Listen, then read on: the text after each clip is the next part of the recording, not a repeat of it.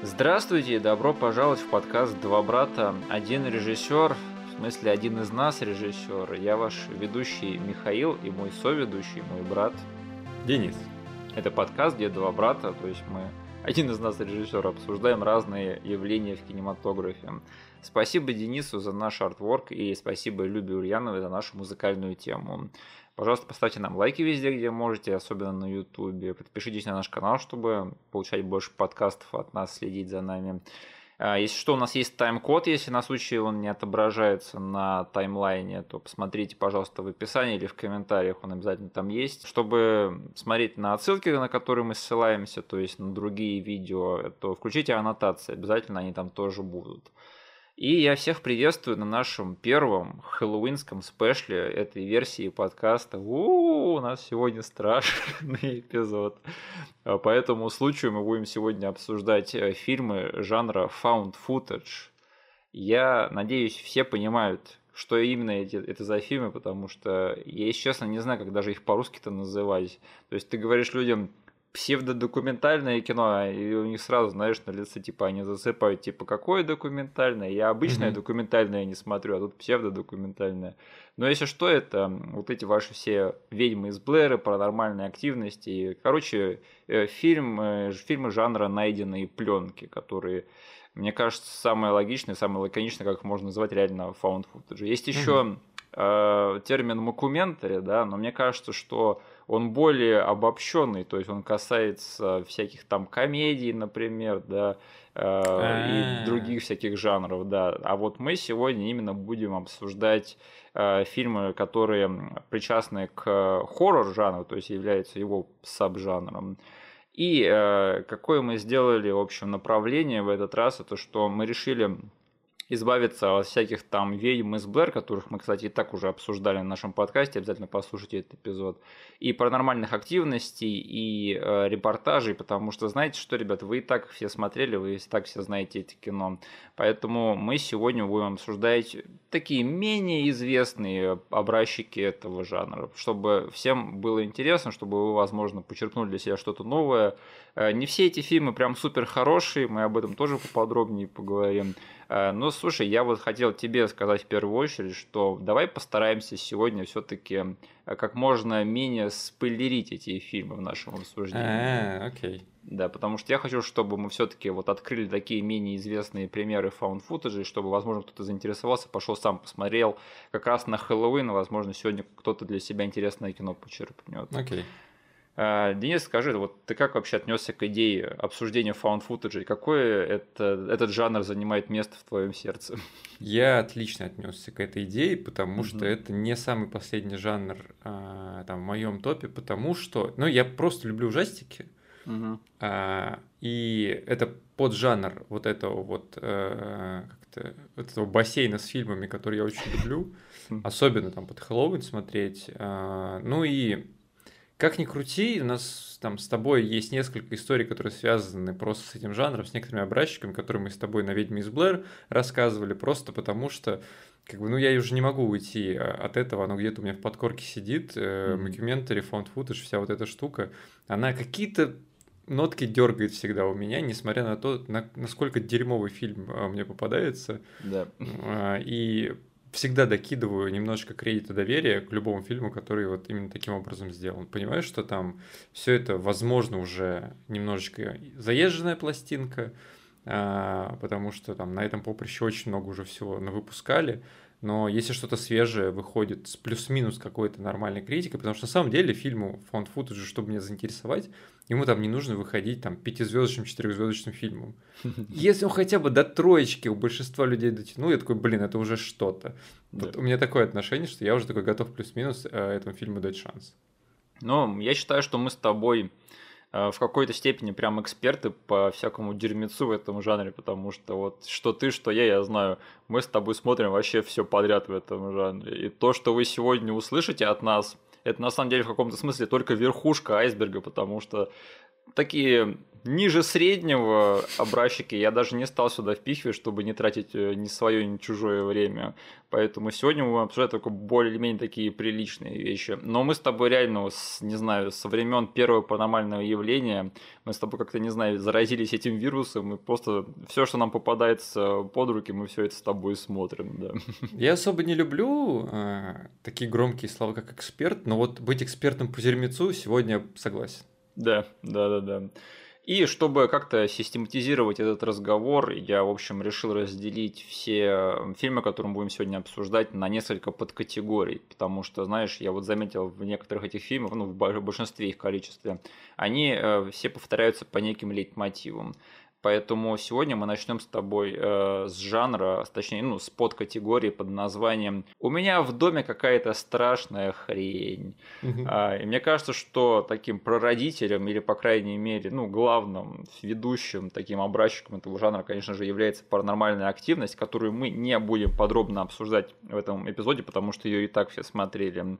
Поэтому вместо паранормальной активности мы с тобой обсудим паранормальную сущность 2009 года.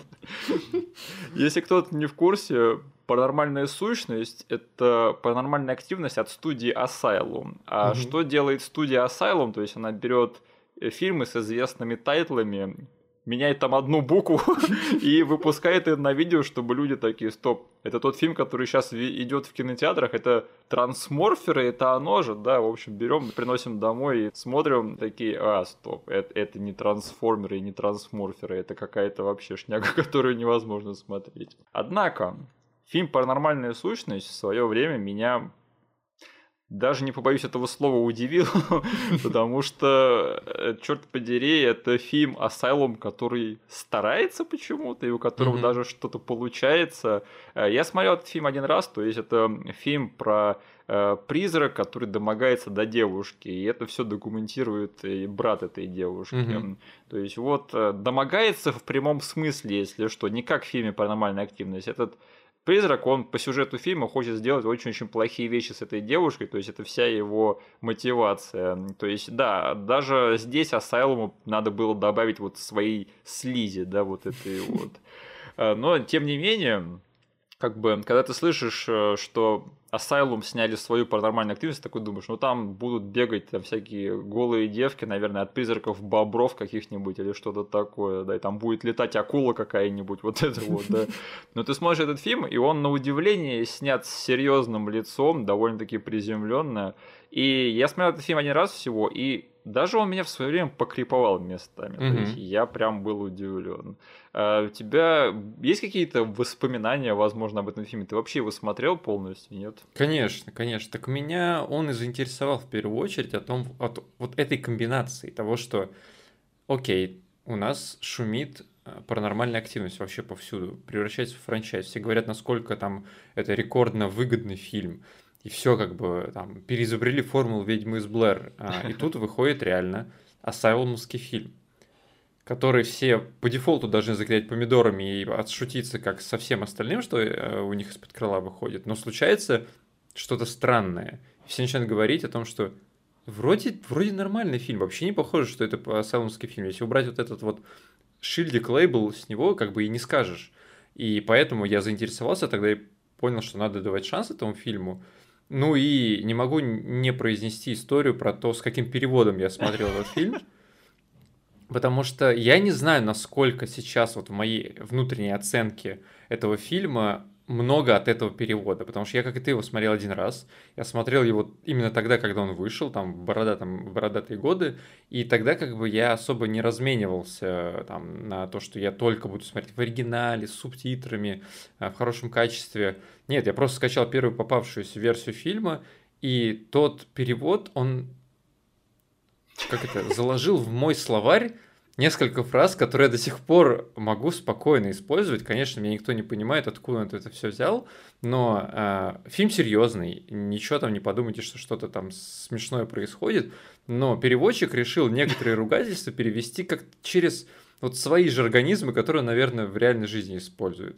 И вот э, две фразы, может быть, ты что-то еще добавишь, но я до сих пор помню, что в один момент, когда там появляется эта бабайка ну, главный герой, который все это снимает, он как бы начинает там факать и все такое, как бы там говорить, что происходит, и этот человек начинает переводить, что это етицкая сила, во-первых, а потом... Но еще как... лучше, есть еще Но лучше. есть еще лучше, когда там просто, э, э, как это, градус э, страха еще сильнее э, возрастает, этот чел выдает фразу «Етицки ядреное говносранство». Я Это больше, надо додуматься, да? Я больше ни в одном фильме не слышал ничего похожего, ни одного человека в жизни не слышал этой фразы, но она сразу же впечаталась мне в мозг. Я понял, что, блин, я уже не зря смотрю этот фильм.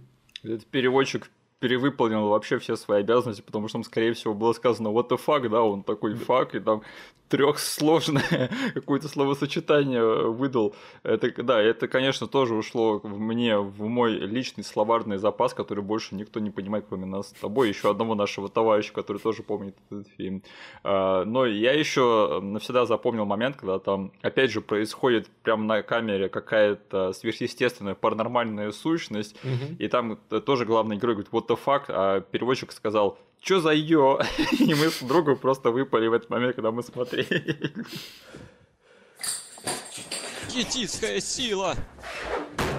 Ну, в общем, были времена. Если что, ребят, этот перевод, э, то есть эта версия фильма, она все еще лежит а, на, да? да, да, на всеми известном трекере. Его там можно скачать, посмотреть. Не отказывать себе в удовольствии хотя бы ради вот этих вот двух-трех моментов буквально.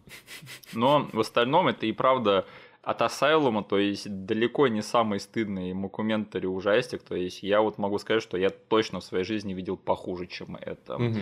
Так что на этом спасибо. И да, я хотел, кстати, об этом в первую очередь тоже поговорить, что, знаешь, вот почему мы с тобой, наверное, любим фан-футаж, и почему мы всегда даем шансы даже самым таким средним и даже ниже среднего примерам этого жанра, это что, знаешь, вот все-таки хоть это и дешевый прием, но мне кажется, что он почти всегда работает, что вот даже в самых плохих фан-футажах есть все равно вот этот вот элемент аутентичности, да, какой-то вот сырости и натурализма того, что происходит. Mm-hmm.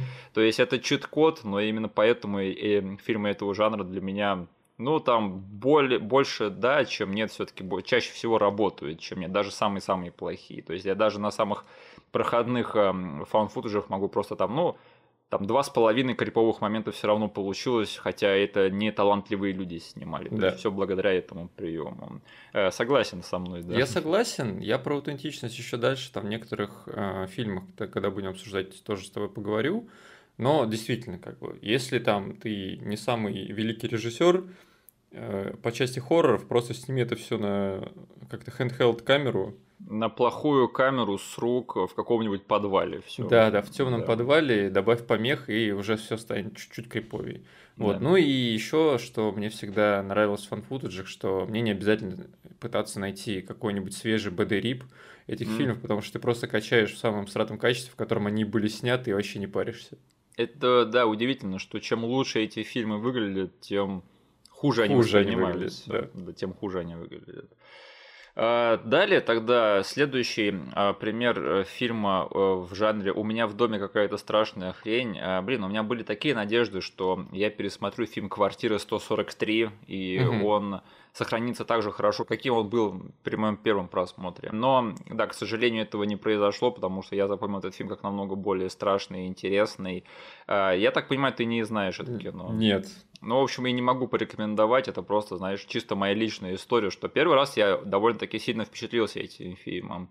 Если что, это фильм примерно с одним и тем же сюжетом, что и у «Астрала 3», вот интересно, то есть там живет семья в городской квартире, которых донимает некий полтергейст, особенно заостренным вниманием на дочке. Угу. И вот к этой семье приходит команда охотников за привидениями начинает mm-hmm. расследовать это. Ну, мне кажется, очень похоже на Астрал 3. К сожалению, сейчас этот фильм сохранился далеко не так хорошо, как вот при моем первом просмотре. А, я даже не знаю, что сказать, это просто проходное кино. Но единственное, я хотел сказать, что актерская игра в этом фильме, на удивление, неплохая. То есть это не фильм, который пытается прям сойти, знаешь, за а, какое-то аутентичное кино, то есть, э, знаешь, вот популярная тактика это брать в found footage, ну, совсем ноунеймов каких-то с улиц, mm-hmm. да, которые вообще нигде не примелькались. А в этом фильме снимаются достаточно, не, э, достаточно известные примелькавшиеся актеры, то есть я не назову их по именам, но в каких-то фильмах вы их определенно видели.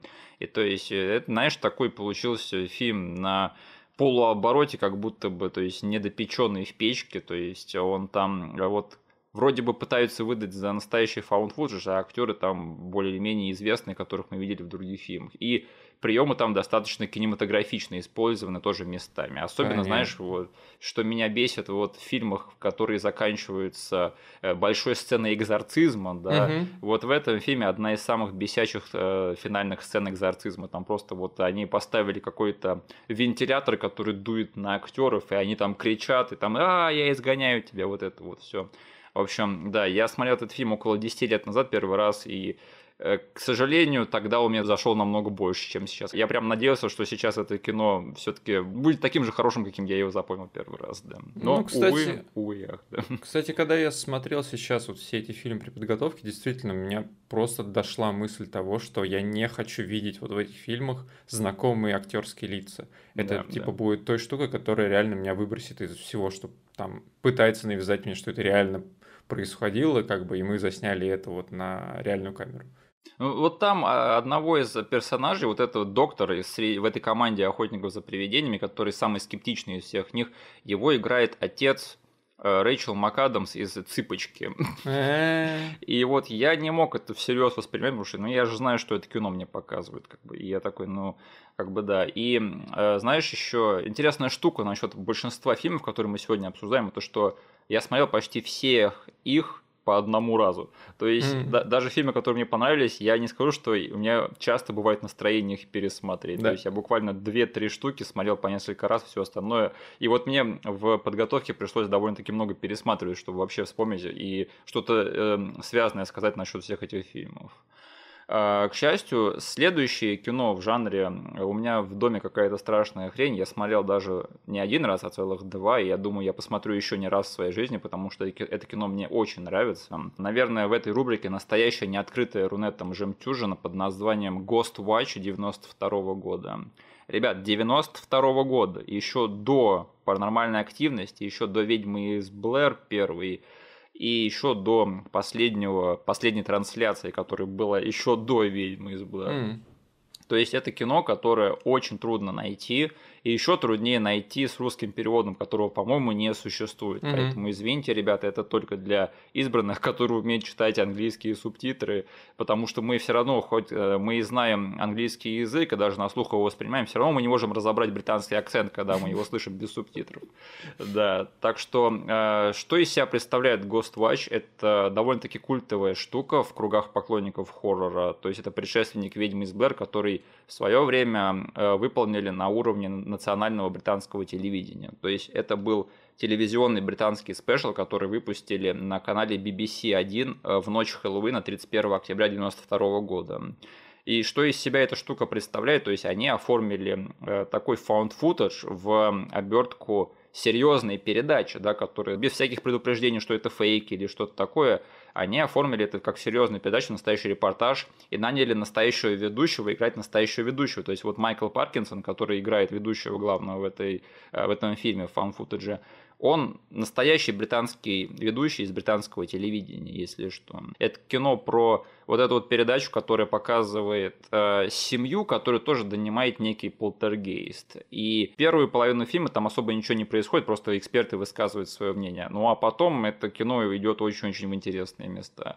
Денис, скажи, как тебе сейчас вот на, э, со своими свежими впечатлениями? Выскажи их, пожалуйста. Ну да, я вот первый раз смотрел сейчас э, при подготовке, но я слышал об этом фильме, знал о его истории и о том, почему он культовый. То есть а вот ты знал все... об этом фильме, да? Да, да, да, я знал, конечно, о нем, потому что там пару ютуберов все-таки мне про него рассказывали, а, которых я смотрю, а, упоминают о том, что как бы вот тот самый experience, который заполучила целая нация в 92 году, это как бы вот просто молния в бутылке. Ее реально не повторишь потом. Ну, да. может быть, со временем, когда, типа, там, следующее поколение к чертям забудет это все, но, блин, тогда я вот просто поместив, поместился частично, как мог, в голове на место вот этих вот англичан, которые в 92 году, когда нет интернета, нет нифига, у тебя, типа, окно в мир — это твой телевизор, вот, а, и вот оттуда знакомые лица по федеральному каналу вещают вот такой вот дичь, я просто не могу представить, на какой ужас они тогда все испытывали, потому что действительно по части аутентичности, которую мы с тобой уже типа затронули там в обсуждении в самом начале, этот фильм один из самых топовых. Они вот просто прошли дополнительную милю во всем. Там все происходит дело и с этой семьей, и э, за пределами дома у них съемочная группа, и в студии они сидят, переключают очень гладко, и действительно нигде не дают э, тебе усомниться в том, что да, мы реально сейчас снимаем эту передачу. Понятное дело, сейчас как бы сидя в 23-м году дома, смотря это на мониторе там, компьютера, ты все-таки как бы понимаешь, к чему это все идет, но ощути, ощутить тот ужас, который эта вот вся нация испытывала в ночь на Хэллоуин, такая думаю, это что, реально происходит? Это реально сейчас вот тот самый ведущий, которого я всю жизнь типа видел из этого ящика, он мне сейчас вот такую фигню показывает. Не знаю, тут просто дополнительные баллы за аутентичность от меня точно накинуты.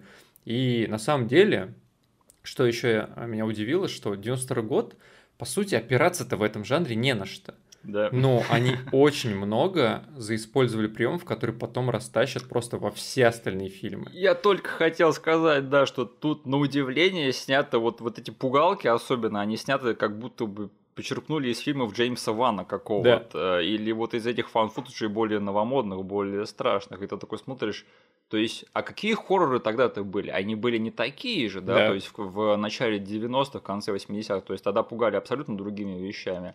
И то есть там некоторые такие приемчики, где там показывают э, вот этого вот главного призрака и какие-то странные там бу-моменты, то есть ты такой смотришь, это охрененно просто впереди своего времени да. было. Вообще большущий респект. Да. Я просто сидел в конце с каким-то неописуемым чувством уважения, да, вот к этим людям, которые задумались в начале 90-х, вот у них амбиция появилась того, что а давайте реально пранканем всю страну, мать его.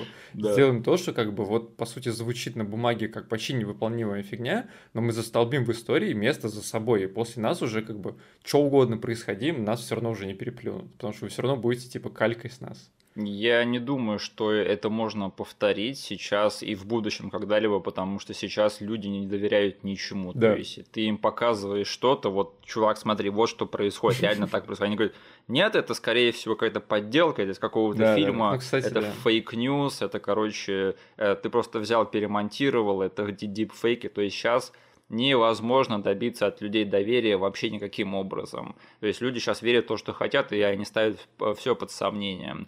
И то есть тогда люди до интернета, до ведьмы из Блэр, то есть тогда это можно было сделать, и еще пришлось всю эту работу делать, потому чтобы еще убедить, что это аутентичная программа. Угу. Но это все равно круто, и на самом деле, вот ты сказал, что ты сидел э, понимал, к чему все это идет, да. А я вот когда первый раз смотрел, я вообще я не знал, что это из себя представляет. Я mm-hmm. просто по одному тайтлу такой решил посмотреть и, и не знаю, первую половину я сидел думал, это настоящая программа или что я вообще смотрю, к чему все это идет? Я вообще первый раз, когда смотрел, у меня был такой ознакомительный просмотр, когда я вообще не понимал, к чему все это идет, и немножко заскучал. И только когда уже начался всякий экшен, я такой смотрю, а, стоп, а это куда-то в интересные кусты свернул все потом. Единственное, знаешь, что для меня выдало, что все это все-таки постанова, это потому что я узнал всю вот эту вот, и, не знаю, назовем это иконографией, которая связана с настоящим делом, на котором основана а, вот эта вот found footage фигня. Mm-hmm. Ты узнал это, нет, кстати? Не.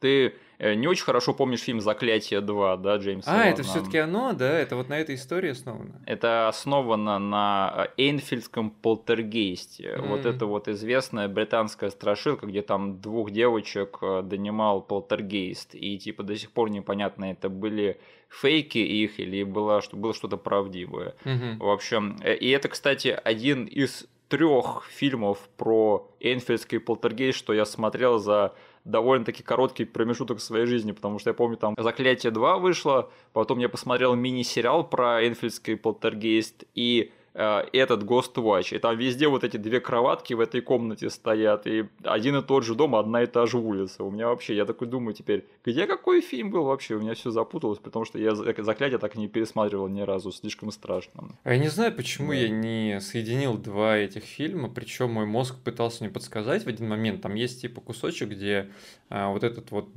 доктор паранормальных э, явлений, она показывает фотку, где две девочки, типа, э, скрюченные сидят, и, типа, там подушка рядом с ними летает. Я так смотрю, что-то похожее было в Астрале, Заклятие, что-то такое. А, нет, не думай об этом, дальше смотрим этот фильм. Я довольно быстро узнал, и как бы я просто какое-то время интересовался всей этой историей, довольно-таки а. интересная хрень, да.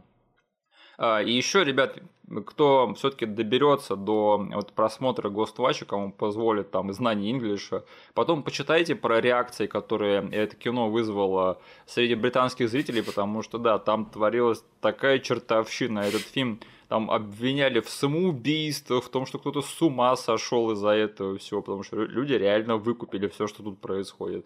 Это на самом деле немножко жестоко даже, если об этом да. подумать тогда, но, но все равно круто. Итак, давай двигаемся дальше. А, я бы хотел обсудить следующий троп в found footage фильмах а под названием «Мы пошли в страшную заброшку, и нам там напихали кое-чего». Ну, во-первых, это, конечно же, «Искатели могил», да, который, по-моему, был первопроходцем лично для меня в этом жанре. То есть, если кто не в курсе, это фильм про Зака Бэггинса, да, ведущего Ghost Adventures, ну или, по крайней мере, его канадского клона. Э, в общем, он там со своей съемочной группой идет снимать вот это вот страшное шоу в заброшенную психушку, и им там напихивают, в общем, за то, что они туда пришли. Слушай, я смотрел это кино два раза. Первый раз я прям супер проникся Второй раз мне прям супер не зашло. Mm-hmm. да. Но тут все равно, мне кажется, есть вещи, которые я ценю. То есть, мне кажется, что это прикольно, что они сначала показали, как персонажи делают постанову чего-то страшного, да, а да. потом начинает происходить реально страшное что-то. Вот это мне понравилось. Ну и еще меня этот фильм больше пугает не какими-то там отдельными моментами, где там, например, тетка стоит в углу, да, поворачивается, и у нее демон фейс, да. Это тупо на самом деле. А мне больше это кино запомнилось своей атмосферой и вот тем Э, страхом, что ты, черт подери, не можешь выбраться из этого гребаного здания, да, который криповый Там прикольные были именно да. вот локационные хоррор-моменты того, что да, как да, бы, да. Э, ты вроде бы пришел в понятную тебе локацию, она там недалеко от цивилизации, ты вот зашел в дверь, и бум, просто после какого-то момента вот эта вся география, она ломается, и ты понимаешь, что ты не можешь оттуда свалить легко. Там двери не открываются, ночь не проходит. Да. И вот эта вот вся тема, она намного страшнее, чем вот всякие пугалки и демон фейсы. Я бы на самом деле лучше фильм про это посмотрел бы. Ну, про вторую часть вообще даже не хочу говорить, что там происходит. Там что-то портал открывается, людей начинает засасывать. Там вроде этот чел из первой части каким-то сумасшедшим бородатым выступает. Он лучшая часть второго фильма, потому что он там выползает весь такой нажравшийся крыс, да, и с бородой и начинает там творить. Вот это прикольно, да. Но сама по себе вторая часть, это, конечно, то еще. Да. И э, единственное, вот мне нравится вот вся эта вот тема с замутом, где там они не могут выбраться из здания. И вот эта финальная порция фильма, где чувак идет по бесконечному коридору не может никуда прийти, mm-hmm. тоже прикольная.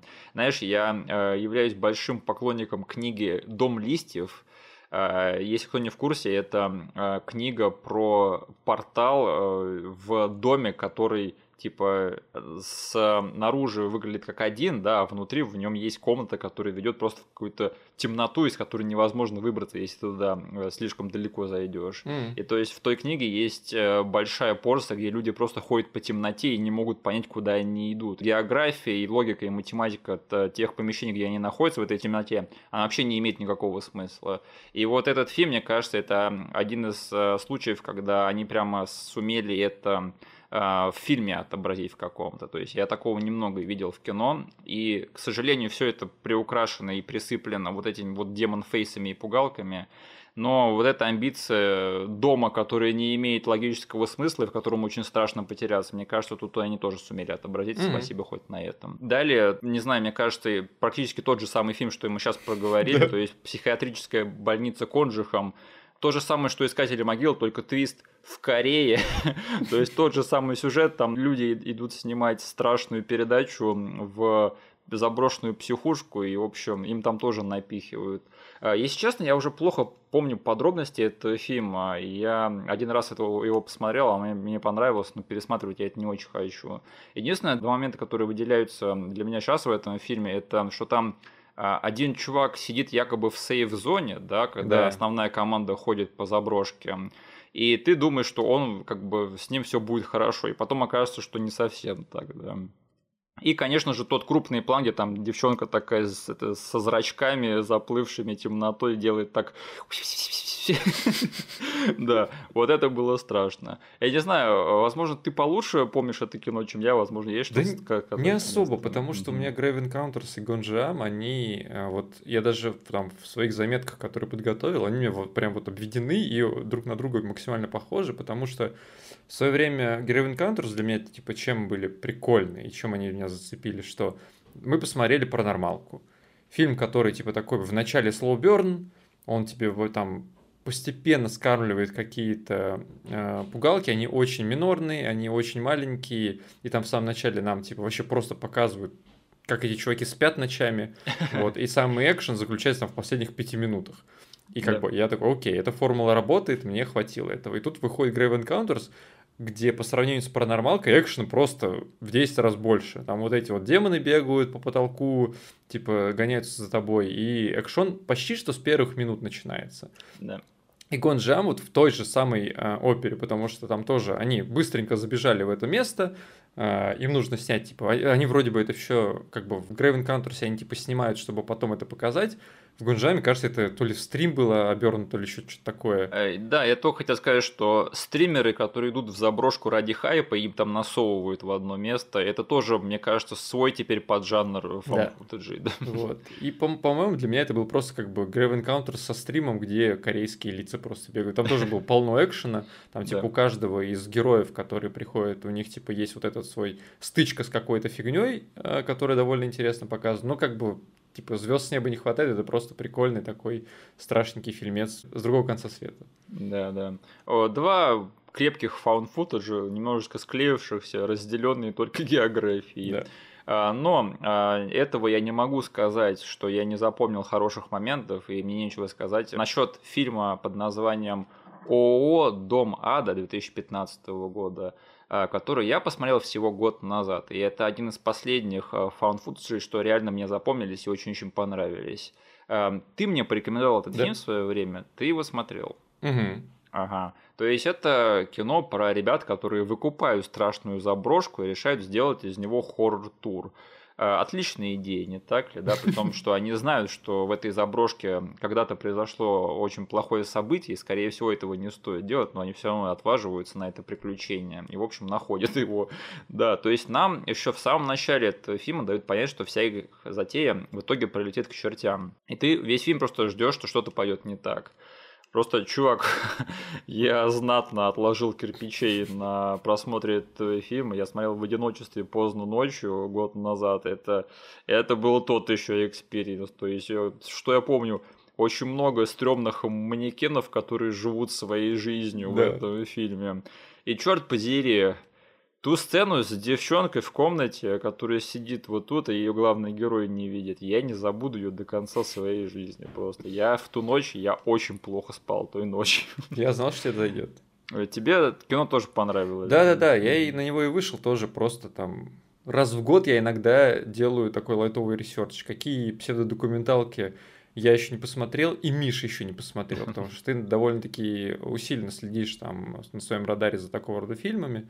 Вот. И вот э, Hell House я нашел именно таким образом и удивился, что это типа на самом деле целая франшиза. То есть там не только первая часть есть, но я посмотрел там быстренько отзывы и говорят, что как бы, ну, пик этой франшизы пришелся как раз-таки на первый фильм. Я поэтому не стал смотреть дальше. Да-да-да, то есть вот мне хватило, это прикольная сама в себе история, я не хочу там знать, как они там, наевшись крыс, во второй части будут встречать новых героев, вот, поэтому мне хватило, я сразу же типа когда увидел этот фильм, посмотрел, подумал, блин, я нашел скрытый джем, который точно Мише зайдет. Да, и спасибо на этом. Я, в принципе, давно собирался его посмотреть, просто не было перевода, да, я все ждал, чтобы посмотреть с другом, так не дождался, пришлось одному смотреть. Надеюсь, когда-нибудь все-таки все покажу ему. А, да, но я просто запомнил, что это кино такой довольно-таки давящей атмосферы, да. то есть у меня прямо осадок остался после просмотра, что круто, да, на самом деле, и это хорошо, что от фильма остается послевкусие. И что я еще заметил, это что вот в этом фан-футаже было довольно-таки много таких вещей, которые я бы сам хотел снять, если бы я снимал хоррор фан футаж, mm-hmm. то есть там вот сцена, когда чувак сидит э, типа на диване, да, и что-то там с кем-то говорит или за ноутбуком работает, и там в темноте подходит какой-то силуэт, и он типа говорит, э, привет, ты что, иди спать, ты что не спишь, да. И он думает, что это его знакомая. Хотя там в темноте стоит непонятно кто. И ты, ты понимаешь, как зритель, что это не его знакомая, это какая-то бабайка там стоит. И то есть у меня самого были такие идеи на случай, если бы я снимал хоррор-фильм. то есть прикольно замечать такие вещи, что ты типа с авторами на одной волне. Поэтому mm-hmm. я такое ценю. И э, очень-очень не стыдный, очень-очень крепкий фаунд футаж, который я бы даже хотел пересмотреть однажды. Да? да? Следующая подкатегория found footage под названием это документалка actually, потому что есть часть found footage, которые говорят, эй, у нас тут не просто типа пленка, которую мы нашли в лесу, да, а вот, э, типа, это настоящий документальный фильм, и он оформлен как настоящий документальный фильм, а не просто накидано, да, на всяких там странных э, нарезанных материалов э, с видео и аудио. Э, первое, я бы хотел попросить с первым примером. Я бы хотел попросить твоей помощи, потому что я не очень люблю фильм «Нарой» mm-hmm. 2005 года под названием русским «Проклятие». И я его очень-очень плохо помню, потому что я смотрел всего один раз, не стал пересматривать, э, извините. Но я знаю, что тебе этот фильм нравится больше, чем мне. Ты можешь рассказать, о чем это кино, чем оно тебе нравится? Ну, я сразу скажу там в двух словах просто, что если этот фильм представляет. Это реально там документалка про проклятое место. Это японский фильм с японским колоритом. И на самом деле в этом фильме не так уж много экшена. То есть это просто там нашим слушателям, которые могут захотят там пойти по нашему списку. Этот фильм э, берет как раз-таки своей очень медленной атмосферой и тем, что они документальным языком снимают довольно-таки какие-то неприятные вещи. Угу. По атмосфере, по визуалу, то есть это не обязательно какая-то бабайка, которая сидит в углу, это именно там вот просто какие-то сумасшедших людей, которых затронуло это проклятие, которые столкнулись с этим. Там неприятные квартиры, неприятные районы, как бы странные какие-то там э, вещи, связанные с, с животными. Вот, вот это вот все, или просто как поведение людей, но немножечко вот шифтануто там влево-вправо, и от этого как раз-таки достигается вот эта вот некомфортная зона просмотра этого фильма. И э, если вот вы готовы смотреть это там на протяжении 80% э, хронометража, окей, потому что там есть 20-15% в конце, где как бы начинается небольшой вот такой вот странный э, экшон чисто в японском стиле, когда нам показывают что-то в углу экрана, стрёмное, и потом еще фокусируются на этом с прикольным таким наездом зумом, и с... Э, обычно они любят вставлять неприятный звук, из-за которого как бы у меня до сих пор вот такие, такие приемы вызывают мурашки, типа, несмотря на то, что я там вижу. Вот. И это не весь фильм, как бы это в самом конце такая штука происходит. И меня реально зацепило просто вот... Я, наверное, в первый раз увидел что-то такое в обертке документалки с такой неприятной атмосферой. Угу. Вот. Ну, я так понимаю, они там просто медленно рассказывают какую-то историю, которая становится все криповее и криповее. Да, там, насколько я помню, то есть есть вот какое-то место в горах, да, то есть там то ли деревушка, то ли культ, и вот все, что они там делали, и всех людей, которых это затронуло, они как бы ну, нехорошо кончили. И действительно, все начинается как просто чувачки пытаются собрать как можно больше фактов и оформить это в какую-то документалку, но реально колесо раскручивается, и все больше и больше безумства, типа словесно проговоренного безумства э, мы понимаем, типа, в этой истории происходило. Там как бы демоны не бегают друг за другом, ничего такого не происходит, манекенов нету, как бы это такой slow burn фильм, но вот именно вот этой атмосферы, наверное, потому что я в первый раз единственный как бы увидел такой фильм, и вот он типа сказал, мы так тоже умеем, а, так что застолбим за собой место у тебя там вот в мысленной фильмографии. А, я просто не совсем понимал, чего ожидать, когда первый раз смотрел. Не знаю, возможно, стоит пересмотреть, возможно, больше проникнуть. Но первый раз я, конечно, так, так себе впечатление оставил, поэтому вот смотрите, на любителя немножечко кино. Да, ну и про режиссера тоже скажу в двух словах. Типа, это главный мужик, который в ответе за всю псевдодокументальную фаунд-футаж движуху в Японии. Mm-hmm. Это что просто конвейер, мать его. Он еще у нас встретится дальше, но просто держите в голове, что вот человек, который снял этот фильм, он просто культовый в Японии, мужик, который как бы просто с колен э, поднял этот жанр, э, застолбил там себе имя и, по сути, держит на себе вообще всю, наверное, весь список как бы фильмов, которые в этом жанре плюс-минус заметных и культовых снятых в Японии. Я видел его фильмографию, у меня только один вопрос. Он вообще спит, он вообще ест, у него, не знаю, есть там дети, семья, у него есть хобби какие-нибудь, нет, или он реально только фигачит эти фаунд футажи. По-моему, так и есть, господи. Чувак, да, реально конвейер. Эти японцы, они трудолюбивые, черт подери. Да. А, далее я хотел бы тоже вкратце проговорить про фильм «Туннель» 2011 года. Это фаунд футаж из любимой страны Дениса, вот э, редкий образчик. Это что-то европейское? Нет. Нет. Австралия? Да, это, короче, О, австралийский фаунд. Денис тебя покриповал фаунд из Японии. Как думаешь, фаунд из Австралии тебя еще больше проник? Ну, туннели не смотрел, поэтому давай рассказывай, что это за фильм.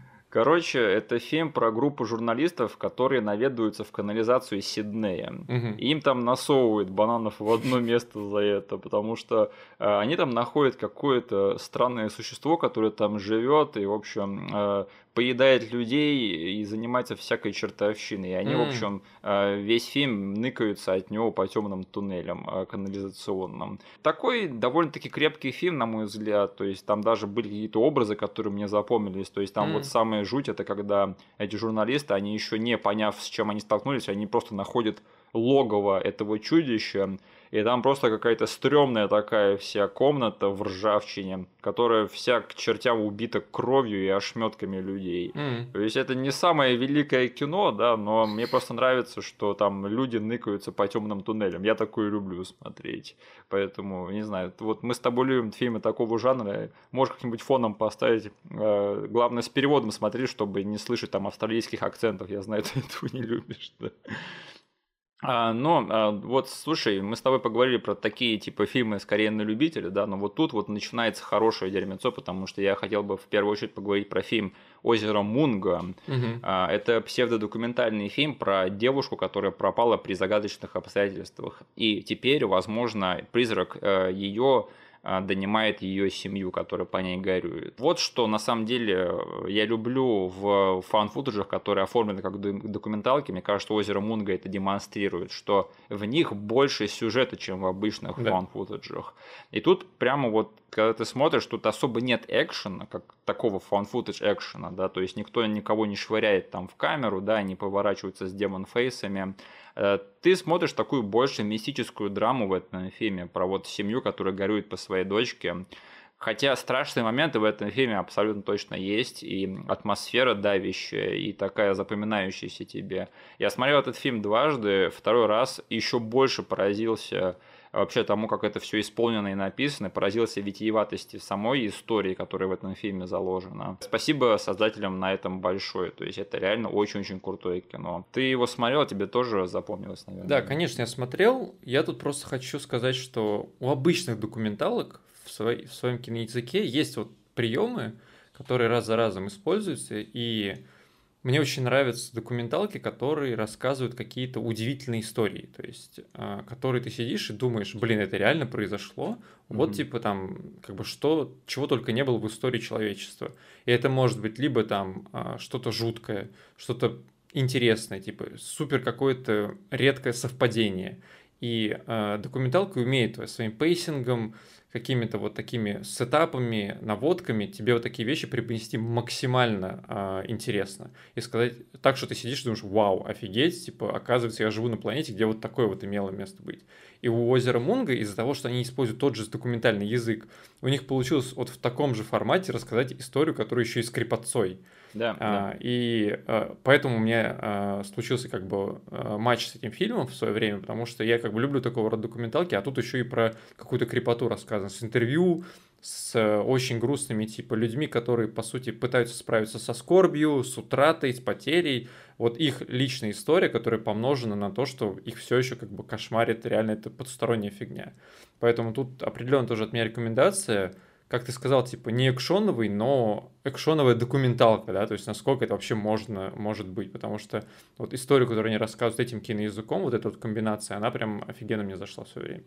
Ну, вот знаешь, сейчас особенно проговорив про туннель, да, это вот сравнение проходного псевдодокументального фильма и выдающегося. Потому что, знаешь, вот тоннель, он тоже рассказан в формате документалки, то есть там вот эти персонажи, которые ходили в этот тоннель и столкнулись с этим существом, они рассказывают про все это в ретроспективе, то есть они оттуда уже выбрались и типа сидят через несколько лет и такие типа, да, мы ходили, нам там насывали бананов. Но в то же время этот фильм очень сильно полагается именно на тот материал, который они отсняли в этом туннеле. То есть у меня такой вопрос – а к чему вся эта обертка документалки? Вы могли просто показать людей, которые идут в тоннеле, да, сни- снимать там что-то, и их находит бабайка. Угу. А озеро Мунга, то есть оно от начала до конца документалка, псевдодокументалка. То есть там нет моментов, где там и тут они идут в лес, да, смотреть да. на что-то страшное. Нет, там реально вот соблюден вот этот вот киноязык документалистики, и она просто рассказывает тебе криповую историю, которая страшная моментами и страшная в общем концепте. И это круто, и это именно так и делаются выдающиеся псевдодокументальные фильмы.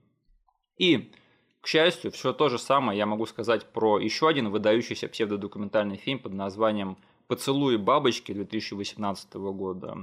Чувак, мне этот фильм первый раз понравился при просмотре, а вот сейчас, пересмотрев, я готов сказать, что этот фильм, ну если не в топе 5 моих любимых фаунд футажей теперь, он в топе 10 точно есть. Mm. Скорее всего, даже в топе 5. То есть, черт подери, это фаунд футаж, который я готов пересматривать ради сюжета. Где такое еще можно встретить?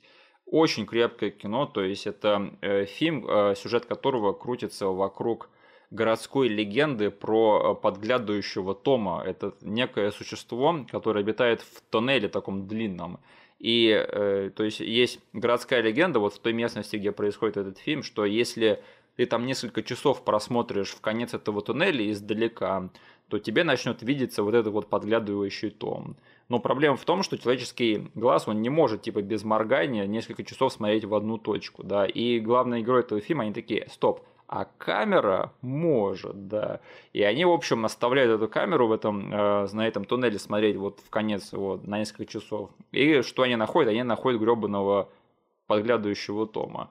Но самое интересное даже не в том, что как бы это кино про этих ребят, а это кино про чувака, который находит пленки этих ребят, которые отсняли все вот этот вот материал с подглядывающим томом. Ну, то есть тут один нарратив, он в другом нарративе. И этот чувак, он оказывается фильммейкером и хочет снять свой фильм про вот этих вот ребят, которые нашли подглядывающего тома и пропали несколько лет назад. Mm-hmm. И у кого он не спрашивает про этих ребят, никто их не помнит, никто не знает, кто они никто не знает, откуда эти пленки взялись и вообще, что происходит. То есть это очень-очень классный фильм. Я вот даже вот сейчас только завязку рассказал. Там на самом деле все намного интереснее, там можно строить разные теории, гипотезы насчет того, что вообще происходит. А, ты смотрел это кино же, да? Конечно. Ну, когда ты мне советовал, его сразу посмотрел, и я под всем подписываюсь. Угу. Фильм очень крепкий, но я просто хочу добавить от себя, что у меня там личный биф с этим фильмом, потому что мне кажется, эти челы сперли мою идею, которая витала у меня в башке. Потому что я в свое время придумал типа моба, который завязан на твоем моргании. Вот, и потом буквально через полгода ты совершишь этот фильм, я говорю, я думаю, блин, ну, чуваки придумали за океаном э, снять этот фильм первее меня, черт возьми. Ну, если что, ты опоздал со своей идеей тоже лет на 10-15, потому что эти плачущие ангелы из Доктора Кто, они были еще давным-давно. Ну, тип того, тип того, да. да. Да, да, да. Но для меня вот эм, «Поцелуй бабочки» — это вообще полный комплект, потому что это интересный сюжет, в нем есть страшные моменты, угу. история, которую хочется анализировать и возвращаться к ней. Э, потому что особенно меня вот что поразило сейчас, это насколько это тематически богатый фильм. То есть тут чувак, он находит стрёмные пленки и пытается всему миру показать, ребят, смотрите, какая жесть тут случилась. И ему никто не верит. Да. И то есть это весь фильм, он пытается доказать, что, ребят, ну, пожалуйста, поверьте мне, что все это на самом деле произошло. И все такие, ха, нет, лол, это фейк. А, Эдуардо Санчес появляется на одну сцену, чтобы всем сказать, что он тоже не верит, и что типа мы found footage сняли лучше, чем э, это. Если кто не в курсе, Эдуардо Санчес это один из режиссеров первой «Ведьмы из Блэр», вот они его нашли, заставили сниматься в этом фильме. А, тот факт, что главный герой это бедный независимый режиссер, тоже отзывается в моем сердце, да. И то есть, на самом деле, мне еще больше нравится, что как этот фильм играет с нарративами, потому что это, по сути, четыре фильма в одном, да. Угу. То есть, это первый, это то, что сняли вот эти вот студенты про подглядывающего Тома. Второй, это то, что снимает главный герой про этих студентов. Третий это то, что снимают про этого главного героя. И четвертый это то кино, которое мы смотрим. Но это, это же вообще дурдом. Короче, этот фильм рулит, я его обязательно еще раз пересмотрю.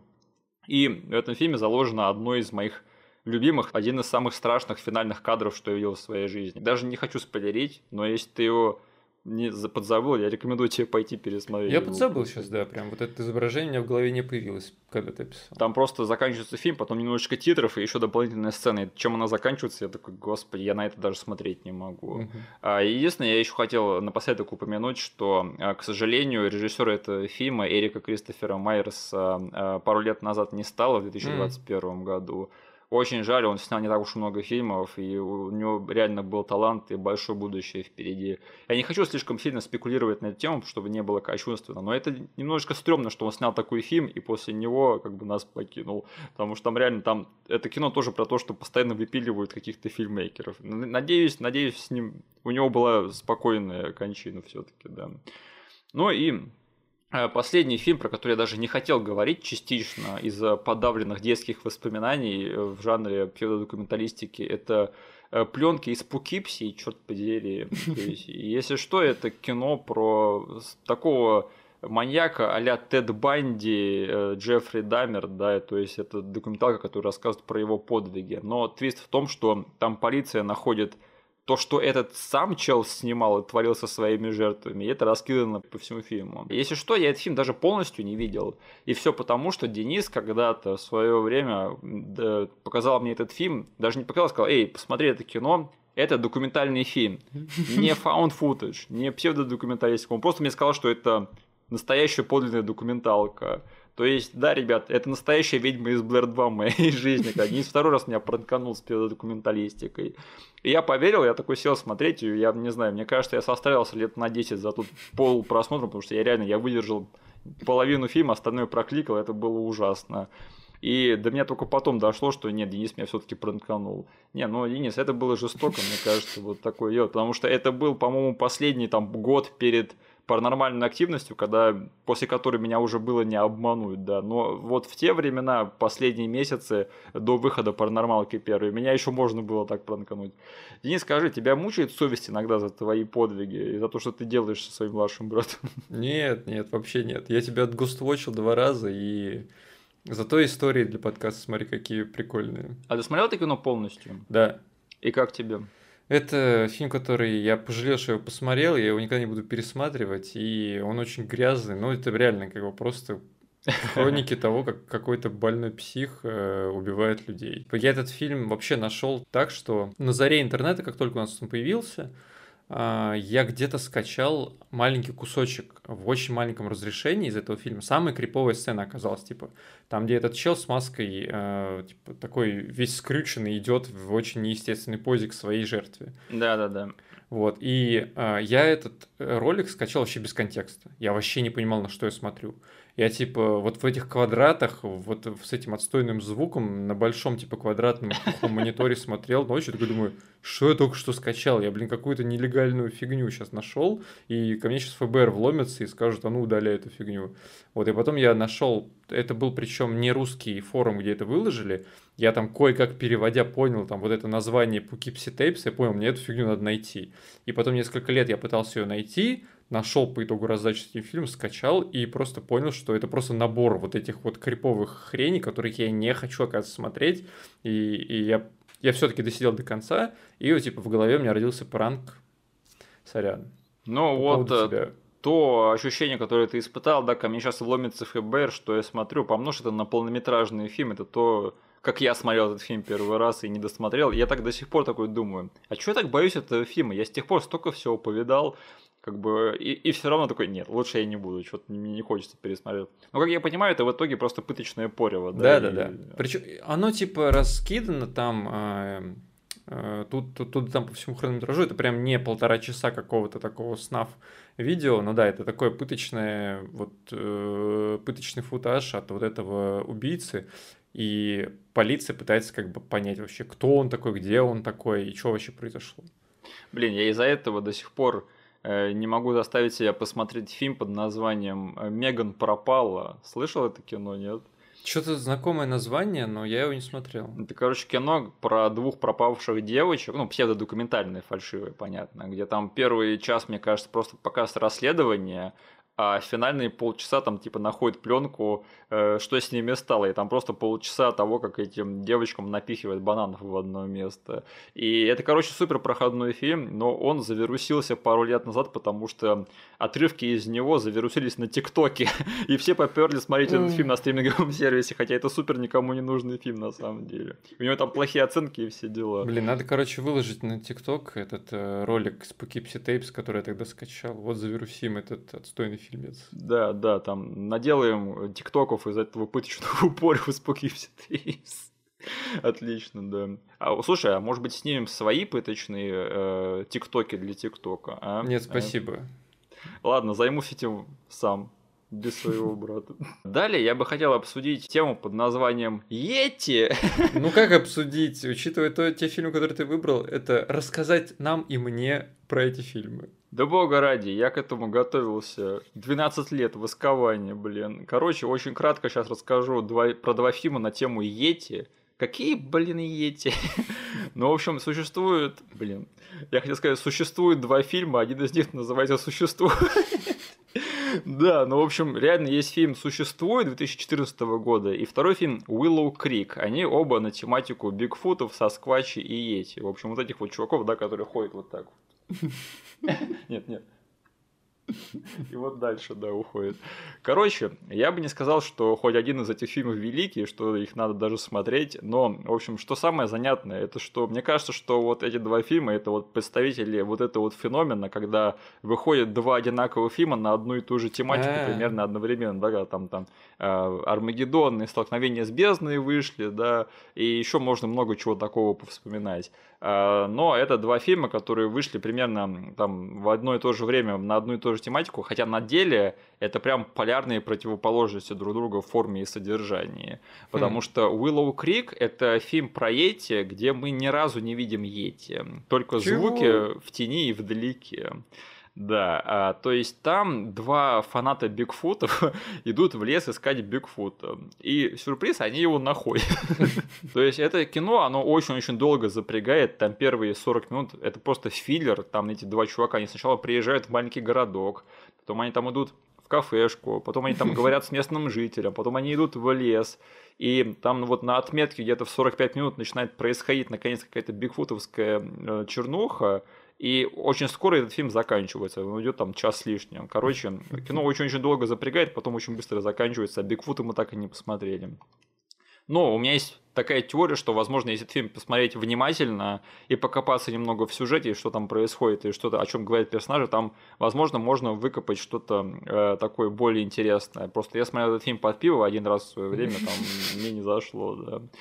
А фильм существует, это, короче, полный трэш, где там всю дорогу Сосквач бегает, э, кошмарит группу тупых подростков. Очень много Сосквач экшена, если вам такое интересно. А, как бы, оба фильма, короче, проходные, но я угорнул в свое время по существует, потому что там реально было очень много вот этой вот движухи, где там бегает Сосквач, мочит, короче, всяких тупых подростков вот так вот. Ты сейчас точно не описываешь Сосквач из пригорода? Дэйв! Понимаешь, по э, сравнению с, со Сквач из пригорода, как бы все фильмы про Йети меркнут, да, вот. Mm-hmm. Хотите со Сквач экшена, смотрите со Сквач из пригорода, конечно. А, но единственное, чему меня научил фильм «Существует», это что чувак, если ты видишь Йети в лесу, ни в коем случае не убегай от него, потому что ты просто будешь выглядеть супер глупо.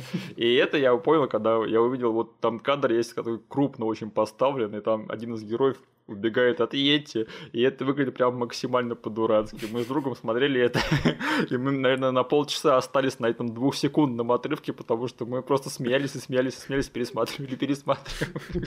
Так что, чувак, если встретишь Бигфута, не убегай от него, ты будешь выглядеть просто по-дурацки, когда ты будешь это делать. И последняя забавная штука насчет этих двух фильмов, это что э, в режиссерах у них довольно-таки интересные товарищи. Потому что э, существует, снял Эдуардо Санчес, которого мы упомянули 5 а, минут серьезно? назад. Один из режиссеров «Ведьмы из Блэр», да. А, э, фильм «Willow Creek» снял Бобкет Голдуэйт. Знаешь, кто это такой? Нет. Это Z из полицейских академий. Чего? Если что, этот чувак, он еще и сценарист и режиссер, и он снял, у него в послужном списке есть документари э, про Йети. Вот э, ты сегодня. А он наверное, там не появляется новое. в фильме нигде? Нет, он Блин. не играет самого Йети, хотя Блин. вот это был бы фильм, да. А, слушай, Денис, скажи, а что ты думаешь о Йети? Я должен серьезно ответить или шуточно, потому что у меня есть оба варианта ответа. Давай шуточно. Ну, шуточно, короче, просто что... Э, как это? Вот как ты показал, да, как эти ходят, вот этот мем со мной с детства, потому что в детстве я серьезно относился к этой фигне, потому что у меня была эта книжка «Монстр привидение НЛО», и там, типа, и там вот эту вот картинку показали, и я думал, это самое страшное изображение, типа, реального животного страшного, которого запечатлели на камеру. А потом постепенно, когда я рос и все пересматривал, пересматривал, я все больше начал видеть в этом мужика в костюме и понял, что типа я все детство боялся просто какого-то мужика, который налепил на себя маскарадный костюм и просто оглянулся в камеру.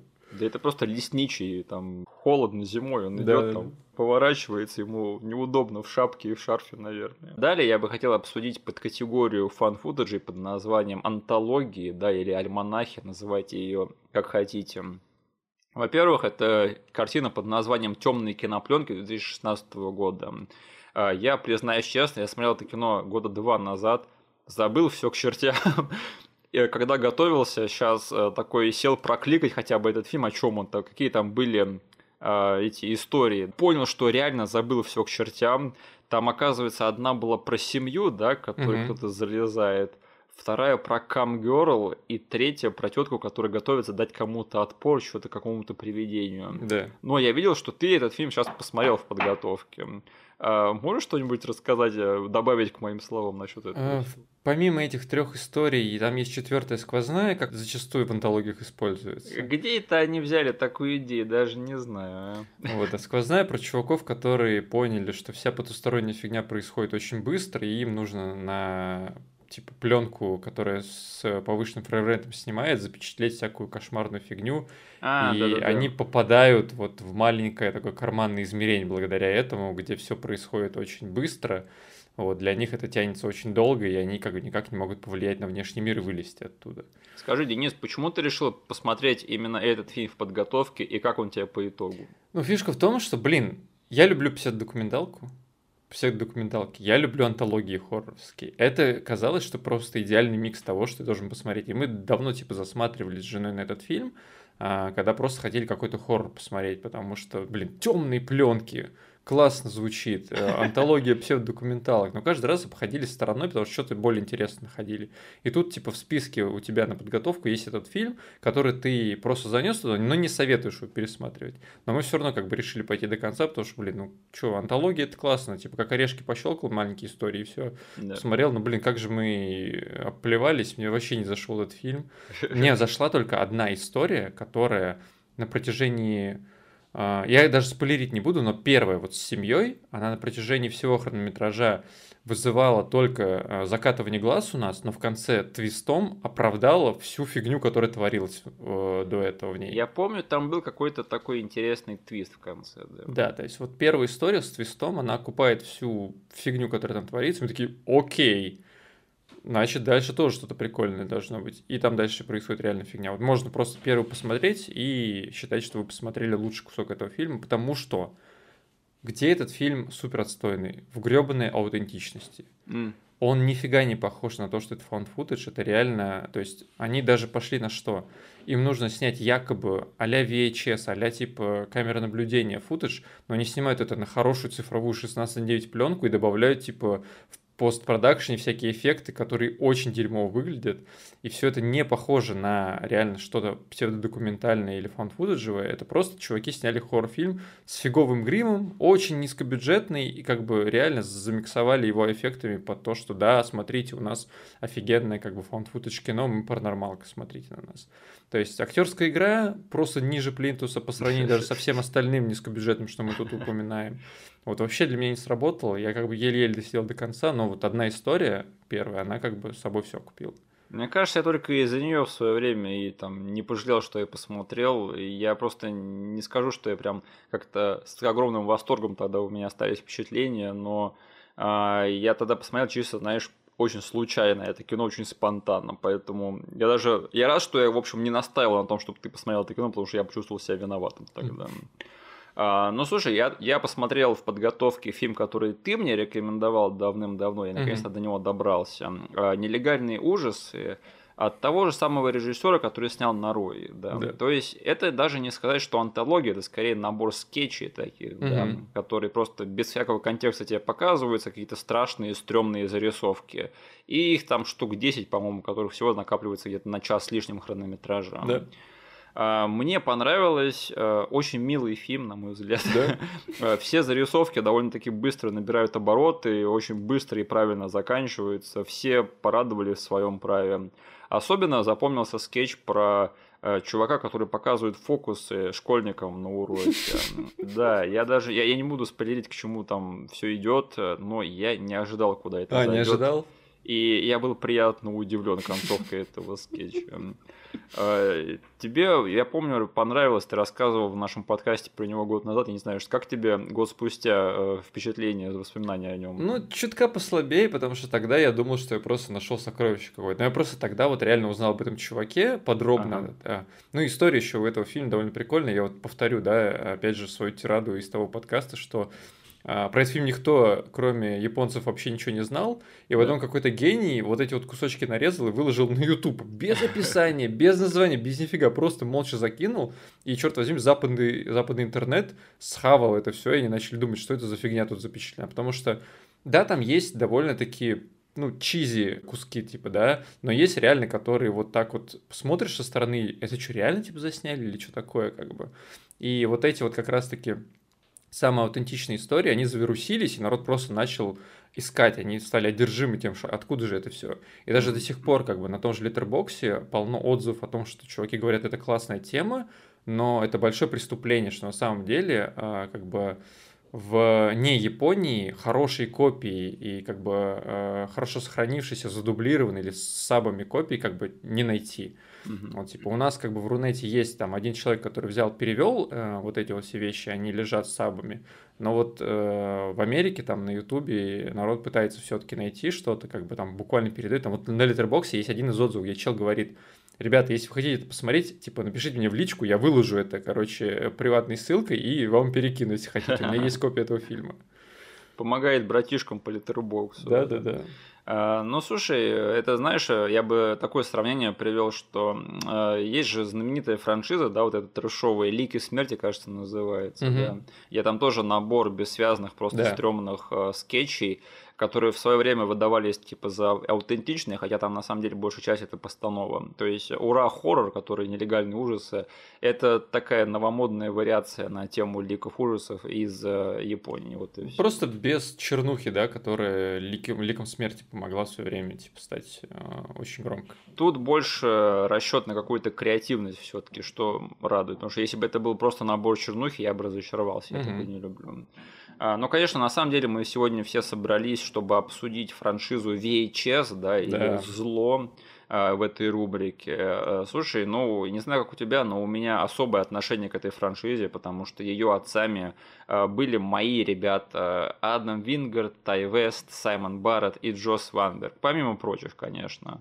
А, если кто не, не знает, это просто отцы э, движения Мамблгора, которое отпочковалось от движения Мамблкора. То есть Джос Ванберг, он вообще отец Мамблкора. И как так получилось, это э, есть такой сайт Bloody Disgusting западный, mm. который специализируется на, новость, на киноновостях, связанных именно с жанром хоррор. И они спродюсировали первую часть и все остальные.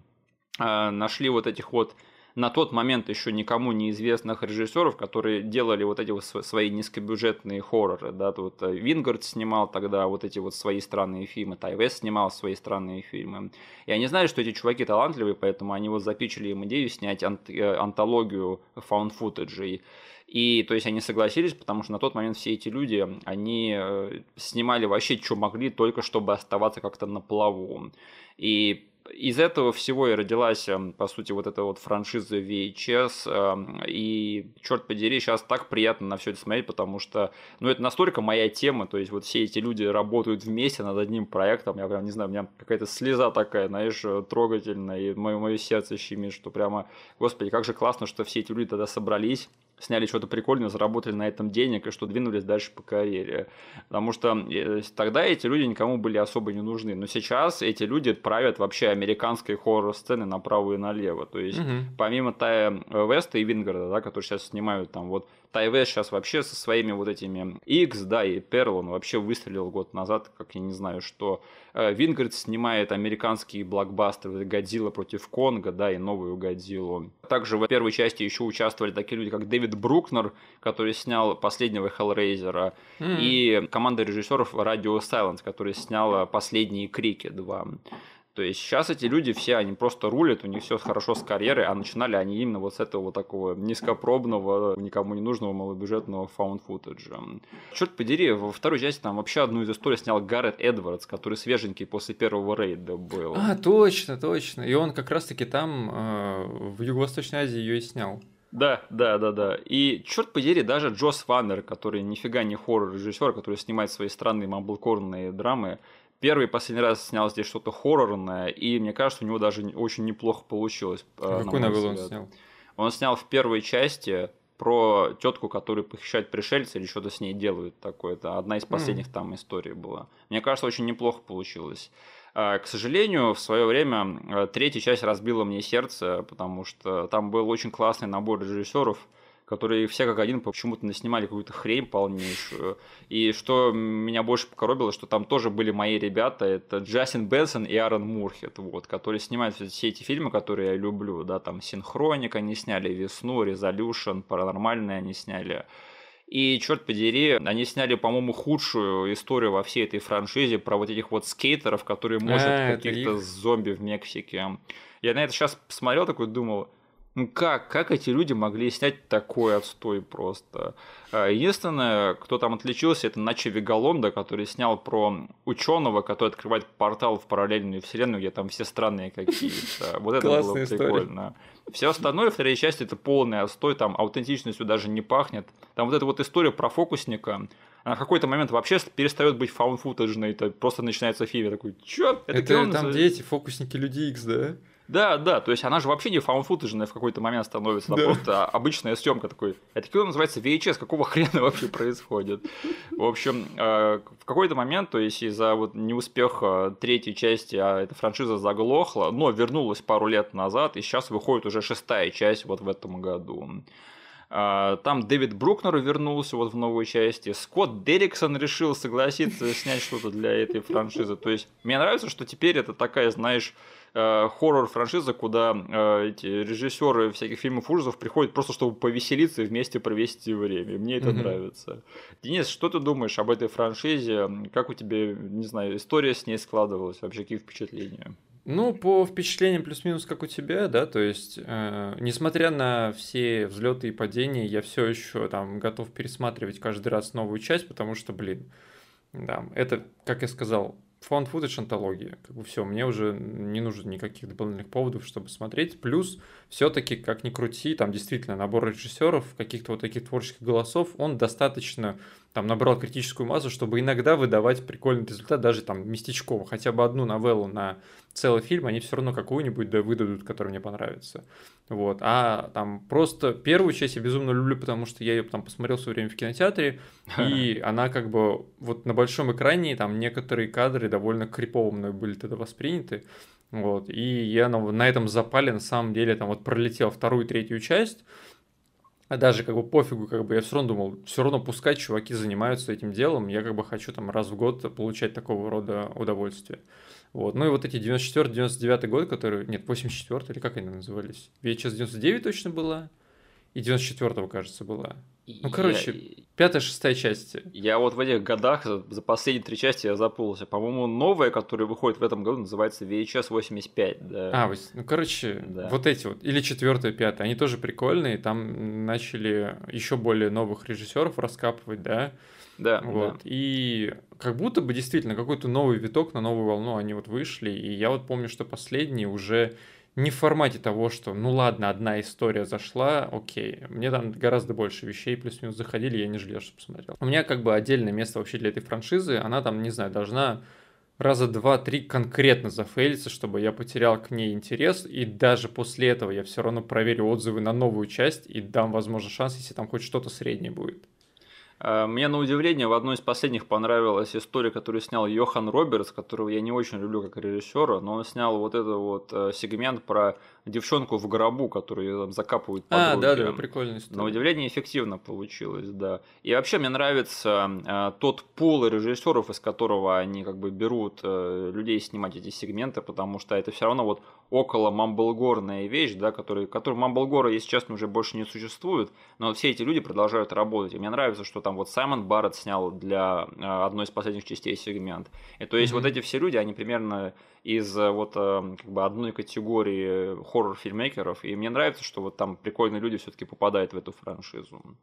А, слушай, какие у тебя любимые сегменты из э, истории этой франшизы? Можешь назвать а, там один или два? А, ну, давай. Один или два штука, да. Давай. Из первой точно мне очень понравилось про девчонку, которая... Сукубиха? Да-да-да, про девчонку Сукубиху. Это прям у меня точно в топе. Про которую снял отдельный фильм. Да? Да, есть фильм, короче, который снял один из режиссеров э, тоже этих сегментов VHS, не который снял вот эту вот он снял фильм «Сирена» называется, а. про эту девчонку, поэтому, если интересно, Прикольно. можно глянуть. У которой башка раскрывается, да. Да-да-да, вот эта история, я помню, меня жестко тогда закриповала, и она очень такая э, графическая. А, потом, а, что я очень хорошо помню, как мне зашла. То есть, э, я там не знаю, я на том моменте понял, что я не зря посмотрел всю историю. Это вот как раз-таки, кажется, это ее снял Гаррет э, из э, Рейда, который, да, Гаррет Эдвардс. Да, да, да. Он был в тандеме с Тима Тианджанта, которому угу. он передал вот эти вот индонезийские боевики, которые угу. снимал «Пуля в голове» и «Ночь идет за нами». Угу. Да. Вот, я помню, она мне зашла, и из последних, забегая немного вперед, мне очень зашел э, сегмент от чувака, который снял э, Deadstream потом. А, а, где они в ад попадают. Да-да-да, где они в ад попадают, и там начинают просто довольно залихватски бегать по этим локациям на, как-то на пару с каким-то там мелким демоном, э, женщиной. Вот, я прям очень в свое время. Так а это, подожди, вот то, что снял Гаррет Эдвардс и Тимоти Анжанта, это же вообще самая отмороженная история да? в, э, в этой франшизе всей, где там они попадают в какой-то индонезийский культ, да. в очень-очень неподходящий день, да. И там, типа, они то ли должны родить, то ли должны э, как-то э, замутить какого-то демона-козла или что-то такое. Это что там, там было? такое происходит во второй половине этого сегмента, это, мне кажется, все должны видеть просто. Там, это, как они вообще додумались до этой херни. А, но еще мне всегда нравилась история, которую снял Тай Вест в первой части. А, называется «Второй медовый месяц». Про Э, путешествующих супругов, которых кто-то по ночам в номерах отелей снимает на камеру, их камеру. И там берет их зубную щетку, там ее сует в унитаз, вот это вот все. И там... А это не тот сегмент, который у нас вырезали? Возможно, да. По-моему, У нас же он в кино шел э, укороченной версии. Я потом типа узнал, что я когда трейлер посмотрел, такой, этого не было в фильме, какого черта. И да, у нас, оказывается, да, да. одну историю вырезали. Да, именно так. И э, там довольно прикольный твист в конце. И мне вот всегда эта история нравилась, и она мне навсегда запомнилась, потому что такой типичный классический тай-вест, который долго запрягает, но очень-очень правильно запрягает, с классным таким жанровым твистом в конце. Очень криповая тема. Давай поговорим про рубрику под названием «Инопланетяне. Зло». Э, я нашел аж целых два фильма, которые попадают под эту категорию. Ну, во-первых, «Ранчо Скинвокер», да, 2012 года, который типа основан как бы на реальных событиях, да. Я уже вижу твой скептичный вздох, чувак. А, но если что, и правда есть такое раньше, да, знаменитое тем, что там постоянно происходит какая-то НЛО фигня на этом mm-hmm. раньше. А, и творится всякая другая сверхъестественная хурма. А, честно скажу, я очень плохо помню это кино. Помню только то, что вроде бы понравилось. Я не знаю, может быть, у тебя получше впечатление осталось от этого фильма, нет? А, я увидел его у тебя в списке, а, вспомнил, что я его смотрел, посмотрел его трейлер и понял, что как бы я не хочу его пересматривать. Я получил какое-то удовольствие, когда я его первый раз увидел, да. но вот эти вот кадры из трейлера как бы вторым таким слоем прошлись, я понял, что, блин, это на самом деле прям не то, что я готов прям всем рекомендовать, и это прям не самый лучший образчик, но что-то там есть, то есть он довольно экшоновый, там прям очень много событий, потому что там куча всего происходит из-за вот этой вот инопланетной активности, потому что она там идет где-то вот на грани даже какой-то паранормальщины, потому что типа там всякие законы и прочее нарушаются, и там а даже по визуалу типа призраки бегают у них э, по этому ранчо.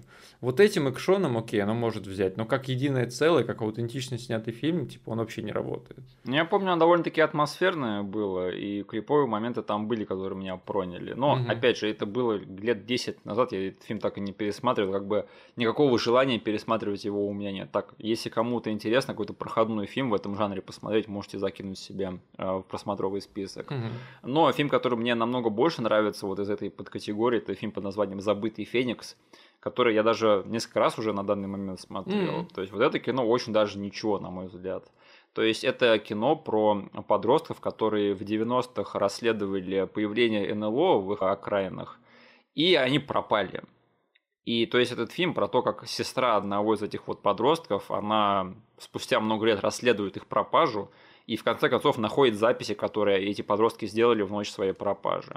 И то есть там процентов 60 этого фильма это расследование вот этой вот сестры. И во второй половине фильма мы видим, что случилось с этими ребятами. Короче, довольно-таки криповая тема, на мой взгляд. Я обожаю фильмы про людей, которые шарятся в темноте, как я уже сказал, пока вокруг творится непонятная сверхъестественная мутатень. А, Денис, как тебе это кино? Очень зашло, да, потому да. что на нем я сформировал точно там один из эм, параметров, по которому мне нравится еще больше псевдокументальный фильм, помимо аутентичности какой-то и интересной истории, на нем я прям полностью оформил то, что мне нужны персонажи, за которыми мне приятно наблюдать и за которыми мне интересно как бы следить, и за судьбы каких персонажей как бы мне плюс-минус сыкотно, да, то есть потому что там все ребята очень приятные, да, история да. довольно-таки трогательная рассказана.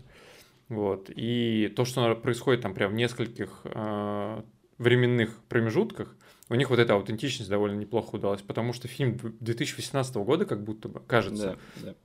Вот он рассказывает про 97-й, и вот те пленки, которые сняты в 97-м, они прям очень классно сняты. А, там ничто не выдает то, что как бы это не, 90, не конец 90-х.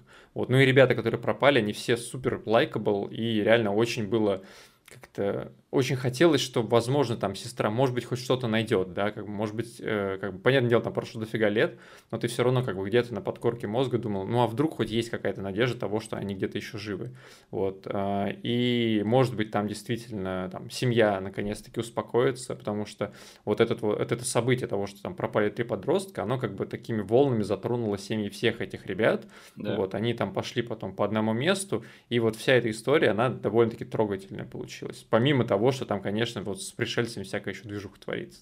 Но этот фильм, я помню, он оставил у меня такое впечатление, особенно продолжительное, что ты вот хочешь узнать, что случилось с твоим пропавшим родственником, а потом узнаешь, что с ним случилось вот это. Да. И, так, и вот с этим ощущением этот фильм тебя оставляет, это такой, ну, это у меня только вопросов типа добавило бы, если бы это со мной случилось, да, и, то есть вот эта вот судьба пропавших персонажей и судьба людей, которые их ищут, вот, мне кажется, в этом главный такой эмоциональный хук всего mm-hmm. этого сюжета, всей этой истории. И на, на этом очень большой плюс. Ну, и по съемке этот фильм далеко не самый последний, то есть у него да. был какой-то бюджет, но снят очень-очень хорошо, и э, то есть э, криповые моменты в нем есть очень много, и по атмосфере вообще выполнено, мне кажется, очень-очень хорошо. Все. И он, кстати, еще вот стоит второй ногой в э, этой в категории, которую мы до этого обсуждали, да, то есть это документальный фильм про пришельцев. Там вот реально он, он по пейсингу, он действительно прям как документалка воспринимается. Угу. Денис, а можно тебя спросить, а что ты думаешь насчет инопланетян? Чел, я тебе только что, я тебе до этого говорил, что у меня была книга «Монстры привидения НЛО», поэтому к ним я тоже очень большую часть своей жизни относился довольно-таки серьезно. А ты когда-нибудь видел НЛО в своей жизни? Нет. Mm. А если бы видел, ты бы рассказал? Знаешь, Гильермо Дель Торо, да, как-то видел НЛО и посчитал, что у него ужасный дизайн. Блин. Он в каком-то интервью об этом говорил. Я в детстве в Мексике видел НЛО надо мной прилетающую. У него был ужасный дизайн. Это все, о чем думает Гильермо Дель Торо, когда, блин, видит НЛО настоящий. Блин, его когда похитят, там на столу э, разложат, он будет осматривать, типа, интерьер. Блин, вот вы отстань тут все устроили. Инопланетяне на него такой смотрят, блин, вот козел, и вышвырнут его со своего НЛО обратно на землю. Ладно, давай разрядим немножечко обстановочку и поговорим с тобой про э, подкласс смешных found footage, потому что тут тоже есть о чем поговорить. А ты не смотрел фильм «Под маской. Восхождение Лесли Вернона»? Нет, ты слишком поздно о нем сказал, и уже в расписании не было времени, чтобы впихнуть. Но я его собираюсь реально посмотреть. В общем, рекомендую тебе и всем, кто меня сейчас слышит, это кино, потому что это «Хижина в лесу» за 6 лет до «Хижины в лесу». Круто. То есть это фильм, который по косточкам разбирает жанр слэшера, потому что это такая легкомысленная, легкая документалка, которая снята от лица типичного маньяка слэшера, который готовится к своей типа киллинг спри, да, и к угу. финальному, во финальной ночи своей слэшерной деятельности. Он там готовится, там отжимается, ищет себе финальную девушку, э, группу ее друзей, чтобы их всех пошанковать. В общем, э, все тропы слэшеров, которые мы все знаем и любим, они все по, по косточкам разбираются именно в этом фильме. И типа это, это весь замут этого фильма, что они взяли такого типичного маньяка а Майкл Майерс или Джейсон Вурхис и показали, что у него происходит во все те моменты, когда мы не видим его типа в слэшер фильме. То есть, когда он там нацепляет на себя грим, да, или готовится там к убийству какому-то. И э, самое прикольное, что они дали ему какой-то характер, то есть он не какой-то там чувак, который ходит там и просто на всех смотрит. Его играет прикольный актер, диалоги хорошие, интересные. Вообще, фильм сам по себе довольно-таки интересный и занимательный, тебя вовлекает в то, что происходит. То есть, просто очень-очень милый, приятный фильм про маньяка и слэшера. Блин, самое смешное, что с этим фильмом у меня связано, что он, наверное, чтобы не соврать, ну, больше 10 лет точно у меня уже лежит, готовый к запуску. Буквально, типа, да, два клика по нему сделать но что-то каждый раз меня останавливало, и, наверное, вот последней каплей все-таки выступила вот эта твоя тирада, все как бы я буду на днях точно его смотреть. Э, единственное, будь готов, что он не полностью фаунфутажный, там есть сегменты, которые сняты как традиционное кино, mm. и, если честно, фаунфутаж у этого фильма получился лучше, чем на традиционное mm. кино, да. А, далее, инцидент на Лохнессе. Ты не посмотрел это кино, нет? Опять же, блин, это твои эти капельки последние, которые ты докидывал в список, поэтому, к сожалению. Короче, это фильм про Зака Пенна и Вернера Херцога, который снимает документалку про лохнесское чудовище. Угу. Вот только по этим словам вам не захотелось это посмотреть, потому что, да, ребят, тот самый Вернер Херцог, великий режиссер таких фильмов, как Фицкаральда и Агири Гнев Божий и Плохой лейтенант с Николасом Кейджем. Тот знаменитый немецкий режиссер, который каким-то чертом оказался в псевдодокументальном фильме Зака Пенна про лохнесское чудовище. И знаешь, я раньше думал, что Зак Пен, да, это, если что, это сценарий сценарист таких фильмов, как «Первому игроку приготовиться», и вот этих вот проходных голливудских блокбастеров, которые очень часто выходят, и там часто можно видеть его имя в соавторах mm-hmm. сценария. И я раньше думал, что Зак Пейн это просто какой-то придурок типа Скипа Вудса или Дэвида да. Изгойера, которого просто нанимают просто, чтобы он был. А он оказался довольно-таки прикольным чуваком, который хочет снимать довольно-таки интересные вещи и который не боится посмеяться над самим собой, потому что сам Зак Пен, который играет, ну, типа, версию самого себя в этом фильме, он в, в, это, в сюжете этого фильма, он, короче, в итоге оказывается полнейшим козлом. И, типа, он не боится себя выставить именно в таком свете. Я прям проникся уважением большим к этому чуваку. Но это комедийная псевдодокументалка, которая пародирует, опять же, псевдодокументальные тропы. Но кино достаточно интересное. То есть я посмотрел его совсем недавно, и там даже было 2-3 момента, где я смеялся в голос. Как бы не хочу спойлерить, mm-hmm. но очень-очень занимательная тема. А далее, ну, мы уже несколько раз говорили и признавались э, в любви этому фильму, то есть «Зомби одним планом» 2017 года. А японское кино также. Да. Угу. Я даже не знаю, я не хочу ничего рассказывать про этот фильм, потому что это кино надо просто посмотреть вообще всем на свете. Ну, главное, просто знаете, вы должны обязательно вытерпеть первую половину этого фильма, и оно все да. вернется старицей. Даже если вы не хотите там смотреть первую половину, просто ее высидите. Если вас отпугнет то, что там происходит первые полчаса, ребят, я клянусь, оно того стоит. Да, не совершайте ошибку Миши не совершайте мою ошибку, которой первый раз, когда я смотрел этот фильм, я так и сделал, я такой подумал, это фигня какая-то, вообще не страшная, не интересная и плохо снятая. И в конце концов остался в дураках, потому что то, что произошло после этих получасов первых, да, оно меня поставило на место, и я осознал, какой же я был лопух первый раз, хотя я мог посмотреть этот фильм в свое время задолго даже до Дениса, который в конце концов меня опередил с просмотром этого кино. А, но э, не знаю, как такую затравку дать, то в начале этого фильма. То есть там просто на съемочную группу нападает орда зомби, да, и им приходится mm-hmm. от них отбиваться. Но в итоге это кино оказывается намного интереснее, чем вот даже тот премис, который я сейчас вам запичил.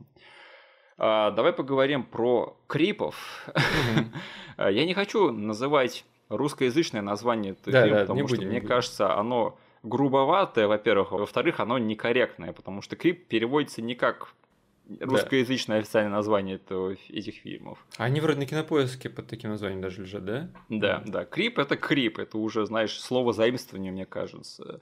А, вот еще один Мамблгор с Марком Дюпласом в главной роли, режиссера Патрика Брайса. То есть сюжет первой части, по крайней мере, заключается в том, что там странный чувак, который якобы болен раком, он нанимает видеографа, чтобы снять последние дни своей жизни для своего будущего сына. И между этими двумя завязывается некая странная дружба. Ее можно так, наверное, назвать. Ну да, да, да. Слушай, я обожаю первого крипа. Не знаю, каждые два года, наверное, пересматриваю этот фильм. Этот фильм. Чем-то он меня зацепил прямо, и хочется к нему возвращаться, снова-снова в него погружаться.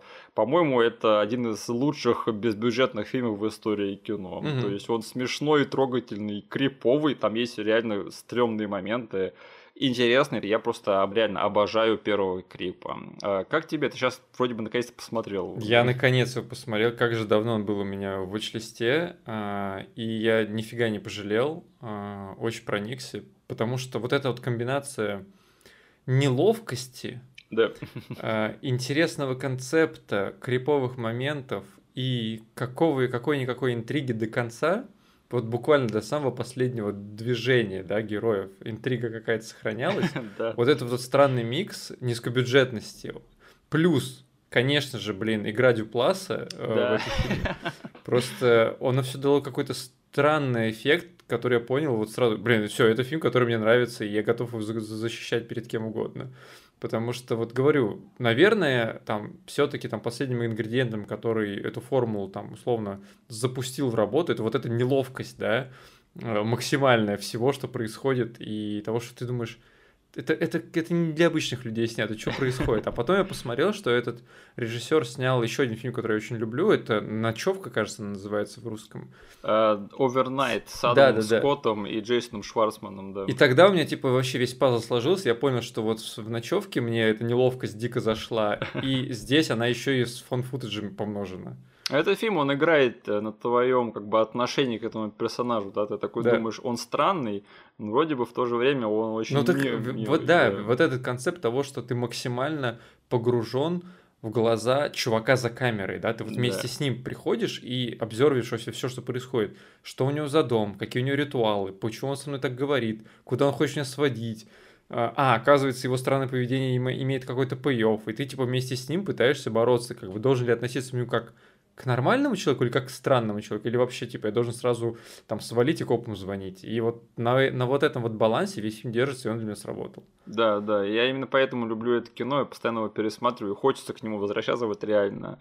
И да, ну, Марк Дюплас на тот момент уже более 10 лет снимал свое импровизационное кино и снимался в нем, поэтому mm. у него опыта в том, как снимать интересные фильмы без бюджета хватало, и поэтому он сам отжег, и фильм получился хороший. Одна из лучших ролей Дюпласа, на мой взгляд, потому что э, я на данный момент уже знаю его по ролям, знаешь, таких типа эврименов, да, которые mm-hmm. просто чуваки, которых ты знаешь как будто в реальной жизни. Mm-hmm. И когда ты видишь, что он играет вот такую откровенно характерную роль, да, такую mm-hmm. немножечко даже мультяшную, но это то еще зрелище. Когда он там на себя маску волка нацепляет, начинает танцевать, э, это просто надо видеть.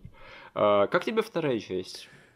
А, я не пожалел, что я посмотрел. Единственное, угу. она лишилась вот этого, знаешь, как бы ощущения открытия чего-то нового, да, потому что вот у первой есть это. Я как бы вообще не понимал, что я буду смотреть, и я типа минуту за минутой этот фильм открывал и пытался типа сформировать свое мнение. Вторая часть, она на самом деле выступает вот на том фундаменте, который заложила первая, угу. и поэтому вот это ощущение новизны этот фильм немного потерял. Да, Дюплас все еще великолепен, типа, у него там есть потрясающая сцена, где он типа full front nudity показывает. Э, как бы так сижу, о, окей, а потом вспоминаю, а, ну как бы в ночевке, как бы, чего я ожидал, типа, это тот же, тот же режиссер. Вот. Но вот этого ощущения, знаешь, вот этого баланса, как я должен к этому персонажу относиться, как бы уже нету, потому что я знаю, как к нему относиться, как бы. Все какие-то интересные штучки, которые первый фильм показал, а второй не показывает, но он все так же, типа, на всех тех же щах выступает. А, все то же самое работает, но это как бы уже новизна пропала, поэтому я как бы поставил там у себя в голове оценку чутка пониже. Ну, я помню, мне на первом просмотре вторая часть тоже показалась хуже, но в итоге я ее принял, я ее тоже пересматривал, и сейчас мне она нравится намного больше, чем вот при изначальном первом просмотре. Mm. И они уже много лет разрабатывают третью часть, И последнее, что Марк Дюпла сказал, что мы до сих пор не придумали достаточно интересный сюжет, чтобы нам реально хотелось это снять. Mm. То есть они не хотят э, выжимать из себя это, снимать только просто потому что... И я это уважаю, на самом деле. Если у них нет прямо какого-то достаточно такого э, крюка, чтобы взять и реально пойти это захотеть снять, то лучше не надо, наверное, да. Mm-hmm. Вот додуматься до чего-то интересного, пойдут снимут. А вот чисто что было, я думаю, не надо. Да. Mm-hmm. И так двух частей более чем хватает. Ну да, я видел, что третья часть заявлена, но вот интересно, как бы... Я просто думал, что она заявлена настолько, что ее уже снимать вот-вот выйдет, но оказывается, типа, она просто, типа, в головах у создателей пока. Ну, они могут ее снять, да, потому что это супер дешевые фильмы. Да. Э, но они просто не хотят, потому что достаточно интересного сюжетного замута пока не придумали. Я и... вот не помню, прям с первой части, во втор... кажется, со второй части Блумхаус начал их продюсировать. А по-моему, первая тоже. Тоже Блумхаус, окей. Да. Я, помню, удивился прям, такой, окей. Да, да, да. Ну, это номинально хорроры, поэтому они поэтому промоутили э, вот, Блумхауса. Uh-huh. А, ну, слушай, Денис, и расскажи, пожалуйста, про свою любовь к фильму Deadstream, который называется у нас почему-то «Паранормальные явления. Дом призраков» 2022 а, года. да, реально, у него такое название. Ну, я уже рассказывал, типа, как только я его посмотрел, сейчас у меня чутка более оформленное мнение, и я все еще люблю этот фильм. А... Это еще один фильм про стримера, который идет в страшную заброшку. Да, с юмором. Да. И да. я просто понял, почему на самом деле этот фильм мне так зашел, потому что он превратился в фонд футаж аттракцион в один момент который просто как из пулеметов тебя швыряет всякие и интересные криповые ситуации, которые как и любому хорошему аттракциону, должны вызывать у тебя смех по итогу. Да. То есть даже типа ты идешь в какую-то там комнату страха, ты все равно выходишь, типа смеясь оттуда. То есть это наша хорошая реакция организма на такие моменты. То есть там криповые американские гонки, по, горки по итогу, типа народ смеется на них. И вот у меня такая ассоциация была, что как бы ты смотришь за тем, как этот э, придурок типа фигачится по этому дому, врезается вообще во все, наносит себе довольно типа серьезные э, раны, но все равно как бы это все остается вот в этом вот поле какого-то какой-то комедии. Да. И вот этот вот микс для меня сработал прям вот как по маслу в свое время. Возможно, еще из-за того, что там я как бы из нас двоих гораздо больше там стримов всяких смотрю. Да, и вот да, на место этого придурка я там готов запихнуть вот кучу реальных стримеров, которые ведут себя просто как придурки полнейшие, да, которые реально таким сега большим и готовы вообще пойти на все что угодно, лишь бы заиметь плюс 10 зрителей себе на стриме. Mm-hmm. И я вот в один момент прям вообще поместил на его место реальных людей, как бы, и это все заработало еще смешнее, там, типа, по, по сути, там, до чего может довести вот это вот желание попытаться пр промоутить себя, типа, насколько потом тебе это аукнется, потому что, как бы, народ сейчас реально на всяк, на что только не идет в плане этого, и этот фильм, как бы, он вообще пошел там э, на все 11. Что как бы, да, ладно, я там зайду в этот дом, выкину ключи, на стриме покажу, что все, назад дороги нет, а потом, черт возьми, обоссываться и с ума сходить, то, что нахрена я выкинул эти ключи, я хочу свалить отсюда. Знаешь, нам есть чему поучиться у всех этих людей, да, которые знают, как привлекать зрителей. Да, да, да. Чё б такого выкинуть, а, на нашем подкасте? Меня все устраивает. Ну, э, я просто в свое время, когда смотрел это кино первый раз, я даже не, не сразу просек, да, что это на самом деле комедия. Я такой думаю, а этот чувак специально так играет или это что вообще? И, то есть в процессе до меня дошло, что это смешное кино, и это вообще, ну, не то чтобы калька, но большой амаш на зловещих мертвецов да. получился в итоге. Э, я хочу как-нибудь пересмотреть, чтобы еще больше все это вкусить, но кино бодрое, да. Если и есть такая вещь, как там found footage action, да, то вот он mm-hmm. в этом фильме сто пудов есть, связанный с призраками. Под конец давай обсудим категорию фильмов, которые без категории, да, то есть это то, что не попало во все остальные саб-жанры нашего сегодняшнего, нашей сегодняшней темы. Во-первых, ты попросил добавить фильм «Заклинание» 2022 mm-hmm. года. Э, не перепутайте с американским фильмом с тем же самым названием 21 года. Этот из фильма, это из Тайваня 2022. Вот.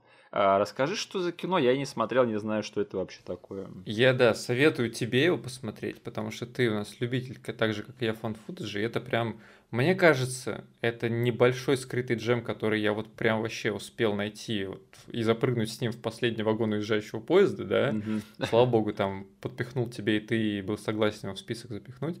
Но что для меня удивительно, что это, ты правильно сказал, типа тайваньский китайский фильм, Угу. Кинематограф этой страны как бы мне до сих пор особо как бы не, не дался, там не очень много фильмов я оттуда люблю, смотрел и вообще. И когда мне посоветовали, типа, фонд футаж китайского происхождения, я сказал, блин, они какую-нибудь хрень, скорее всего, сняли, блин. А, но мне, типа, реально сказали, там, зуб даю, тебе понравится.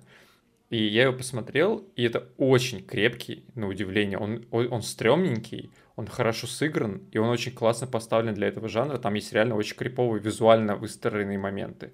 То есть а, он, по сути, сюжетно очень похож на что-то вроде звонка, то есть про проклятие, которое типа передается от человека к человеку. Я вот только хотел спросить, какой там хук, заброшка, инопланетяне? Или... Это про то, как, по сути, ну, нам с тобой это, я надеюсь, когда ты будешь смотреть, ты поймешь это там гораздо более явно, но там для нас э, тема какого-то проклятия из какой-то древней деревни, которая затронула каких-то типа студентиков, э, близка, да, того, что просто они приехали не в ту деревню, и там типа местное население такие, мы все нормально, мы все нормально, но на самом деле нифига, как бы там они поклоняются какой-то странной фигне, и вот это проклятие одно за другим типа затрагивает. И э, по части визуала и криповых моментов это прям один из топовых фильмов вот в этом жанре для меня. Может быть, не знаю, я там был под какими-то как-то химическими соединениями в своем мозгу в этот момент, но как бы все равно я, э, вот, может быть, я из-за того, что поздно смотрел этот фильм, да, там нужным настроением, нужном освещении, но я реально тебе советую посмотреть, если хочется там чего-то нового из другой локации, из другой географии, типа с другим менталитетом снятый фильм. А, у него типа есть хороший перевод у нас, он там не, не так недоступен, как некоторые японские э, там фильмы, которые мы с тобой сейчас обсуждали. Вот. И я прям реально был удивлен, что в Китае вот такой крепкий, хорошо сыгранный, на самом деле, по таким голливудским лекалам фильм, на самом деле.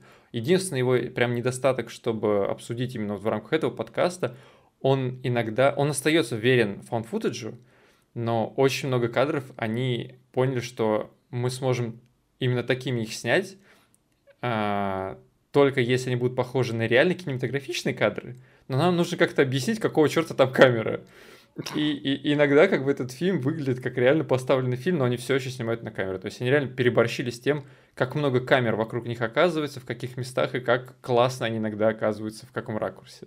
Ну ладно, убедил, убедил. Особенно про деревню, где там люди верят во что-то такое сверхъестественное. Да, да. Прям фан-футаж, основанный на нашей с тобой жизни. А далее я бы хотел упомянуть фильм под названием «Хост», который у нас называется «Астрал онлайн» 2020 года. Блин, ты прям открываешь для меня наши локализации, потому что все эти фильмы я даже не проверял, как они у нас назывались. Вот я Deadstream, ты сейчас мне напомнил, что они там впихнули что-то паранормальное в название. Я бы с удовольствием называл эти фильмы транслитом по-английски английскому, но нас смотрят люди, которым все-таки будет интересно найти все эти фильмы, поэтому я дублирую их по-русски. Но да, самое забавное, что этот фильм можно прочитать как «Отсрал онлайн», да. Я вот тоже отсрал онлайн как-то, и вы все тоже отсрали онлайн. О, господи. Короче, это фильм из-под класса Screen Life Horror, в которых на самом деле не стыдное количество тоже довольно-таки много. То есть, ну, есть известные, которые там Тимур Бекмамбетов, например, спродюсировал, да, как он называется, Unfriended, вот есть. Mm-hmm. Убрать из друзей две части неплохие. А, и вот еще один, а, по-моему, довольно-таки лаконичный и эффективный ужастик про группу девчонок, которые во время локдауна ковидного связываются не с тем демоном по зуму, и, в общем, им там всем напихивают бананов. А, я помню довольно-таки много работающих пугалок, мне кажется, этот фильм всего 60 минут идет или что-то типа да. того. И актерская игра порадовала в этом. Да, там, когда время. начинается экшон, и им нужно сыграть то, что, господи, мы вляпались реально в большое дерьмо, у них получается. Они прям продают всю эту ситуацию. И мне кажется, что этот режиссер, я забыл его имя, но он с тех пор уже успел наснимать не, один, не одно кино. Mm мне кажется, он так лучше ничего и не снял, судя по тому, что я слышал. Фильм «Демоны Деборы Логан» 2014 года. То есть это кино из подкласса одержимости, и которых тоже очень-очень много, и которые у меня путаются кое-где. Если что, мы не будем обсуждать ни «Последний экзорцизм», ни «Дьявол внутри», ни вообще ни одержимость Майкла Кинга, потому что все эти фильмы могут гореть в аду. да, их слишком много, они все одинаковые. Но этот мне запомнился, и я знаю, что тебе он понравился меньше, чем мне, но я готов даже сейчас его защищать. Это кино про старушку, которая якобы болеет Альцгеймером, да, она на деле она начинает вытворять нечто ну, совершенно непонятное и сверхъестественное. Угу. По-моему, довольно-таки неплохой крепкий фильм. Э, я не знаю, что тебе не понравилось. Не знаю, может быть, э, как-то, возможно, я изначально подошел к этому фильму как фильму, который на протяжении всего хронометража будет играть со мной, да, типа Альцгеймер это или э, одержимость. Хотя, это очень бы, скоро становится понятно, что это, это не Альцгеймер. очень скоро, ты понимаешь, это не Альцгеймер, какого черта вы думаете, что это Альцгеймер? Вот, и после этого, как бы, я просто смотрел э, на фильм, и там на самом деле, может быть, лично я не нашел для себя никакого, как бы, страшного момента, только до самого конца, потому что там есть реально один кадр, который завирусился, который на самом деле в один момент э, мне этот фильм продал, и я его там себе в watchlist занес. И вот наконец-таки посмотрел, потому что этот кадр, там его на шорты растаскивали, его иногда просто, когда статью пишут про этот фильм, его пихают типа на обложку. Вот. Там как бы спойлерить не буду, но в самом конце там реально происходит довольно очень криповое изображение этой Дебры Логан. Оно как mm-hmm. бы вот ставит прикольную точку в конце, и я как бы не пожалел, что посмотрел, но вот все, что было до этого, возможно, из-за отсутствия вот этой вот игры со мной, реально это или нет, типа болезнь, не болезнь, как бы. Вот это вот всего мне немного не хватило. Ну и там фильм немного сюжетно буксовал, потому что э, мне так показалось, что они очень много раз делают одно и то же. То есть они едут в больницу, там что-то происходит, она крадет оттуда девочку, их ловят, Говорят, все, мы вас поймали, пойдемте опять в больницу, и девочку опять кладут. И там, кажется, второй или третий раз даже так произошло, что их опять кладут в больницу, она опять крадет девочку и опять выходит с ней из больницы. Типа, и, и, что как бы по сюжету этот фильм просто топчется на одном месте, как будто им нужно хронометраж добить. И они вот буквально два раза делают, как они сваливают из больницы с девочкой. Ну, прям как в реальной жизни, чувак, это аутентичность. Это же футаж. Да, да. Ну, слушай, я помню, я когда первый раз посмотрел фильм, я прям таких кирпичей на отложил. Ну, ты, значит, боишься стариков, я их не ну, боюсь. Ну, я помню, я очень сильно просрался с этого фильма. Сейчас а, пересмотрел, меня уже не так проняло, я нифига не испугался. Но что я подметил? Во-первых, что э, это на самом деле неплохо снятый found footage, то есть у него продакшн value довольно-таки высокий. И тем не менее, я бы не сказал, что это вредит его аутентичности. Вот тут этот баланс соблюден. А, актерская игра хорошая, очень хорошая в этом фильме. И э, что мне понравилось, что несмотря на то, что как бы это фильм про одержимость, в которых сюжета, как обычно, кот наплакал, да, то есть, ну какой там сюжет обычно бывает? Чувак одержим, девчонка одержима, звоните в Ватикан, все, конец фильма. А тут какой-никакой детективный сюжет-то все-таки есть. Вот мне это понравилось, что там не односложный сюжет, что там наворочено довольно-таки много, и там вот распутывается все это на протяжении всего фильма. То есть вот это было прикольно. Я вспомнил, что еще мне не зашло в этом фильме. Ну, без спойлеров, но мне не зашло, типа, финальное раскрытие того, кто же во всем этом виноват. То есть ну... вот этот условно как бы место моба, который э, в этом фильме выступает Бабайка, и я такой, и все, и вы вот этого боялись, господи, дайте я ему типа по башке настучу, и вы все живы будете здоровы. Ты что, Джон Константин, что ли? Да, да. И старикам я всем одержимым просто коленки сломаю, и они ничего не смогут сделать. И не только одержимым, да. Ну, в общем, как видите, мнения у нас разные, но по критике этот фильм достаточно высоко Да, его оценен. очень часто пихают в топы да. всяких э, таких криповых фильмецов. Поэтому Я говорю, вот последний кусочек, который подводит вот к этому криповому кадру, он типа стоит того, чтобы посмотреть. А как тебе фильм «Пораженный» 2013 года? Как так сказать? Ты вроде уже заикался про экшен в псевдокументалках, да. и этот фильм поразил меня этим именно, вот, знаешь? То да. есть, что они смогли показать э, в плане перемещения камеры в плане неестественности. Да. Я не знаю, типа, как без спойлеров, типа, ну, просто как бы там в один момент начинается просто экшон Хроника, похоже на хронику. Да, да.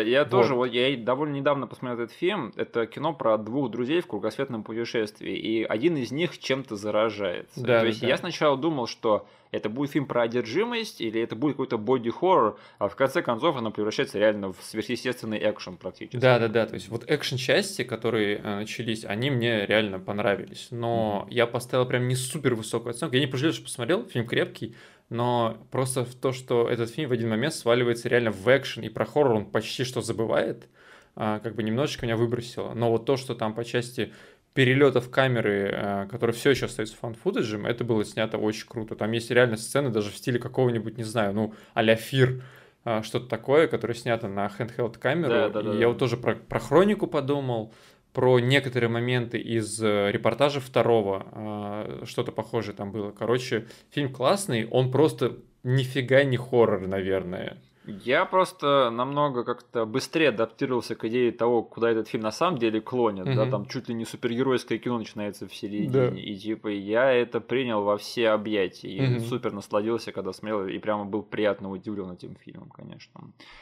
А, я хотел еще упомянуть фильм э, под названием The Outwaters, который «Адская пасть Махави» вышел у нас в кинотеатрах в этом году. Короче, это, наверное, самый экспериментальный фильм в нашем сегодняшнем обсуждении. Я не буду никому рекомендовать, только на оценки сами посмотрите. Это фильм не с традиционным сюжетом, это скорее такой фильм experience.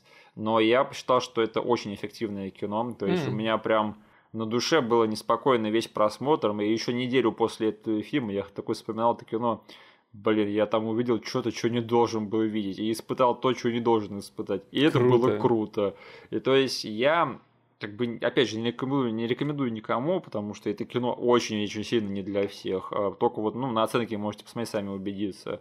Это кино, которое очень много требует от зрителя, очень много требует терпения от зрителя, очень много нервов и очень много понимания от зрителя.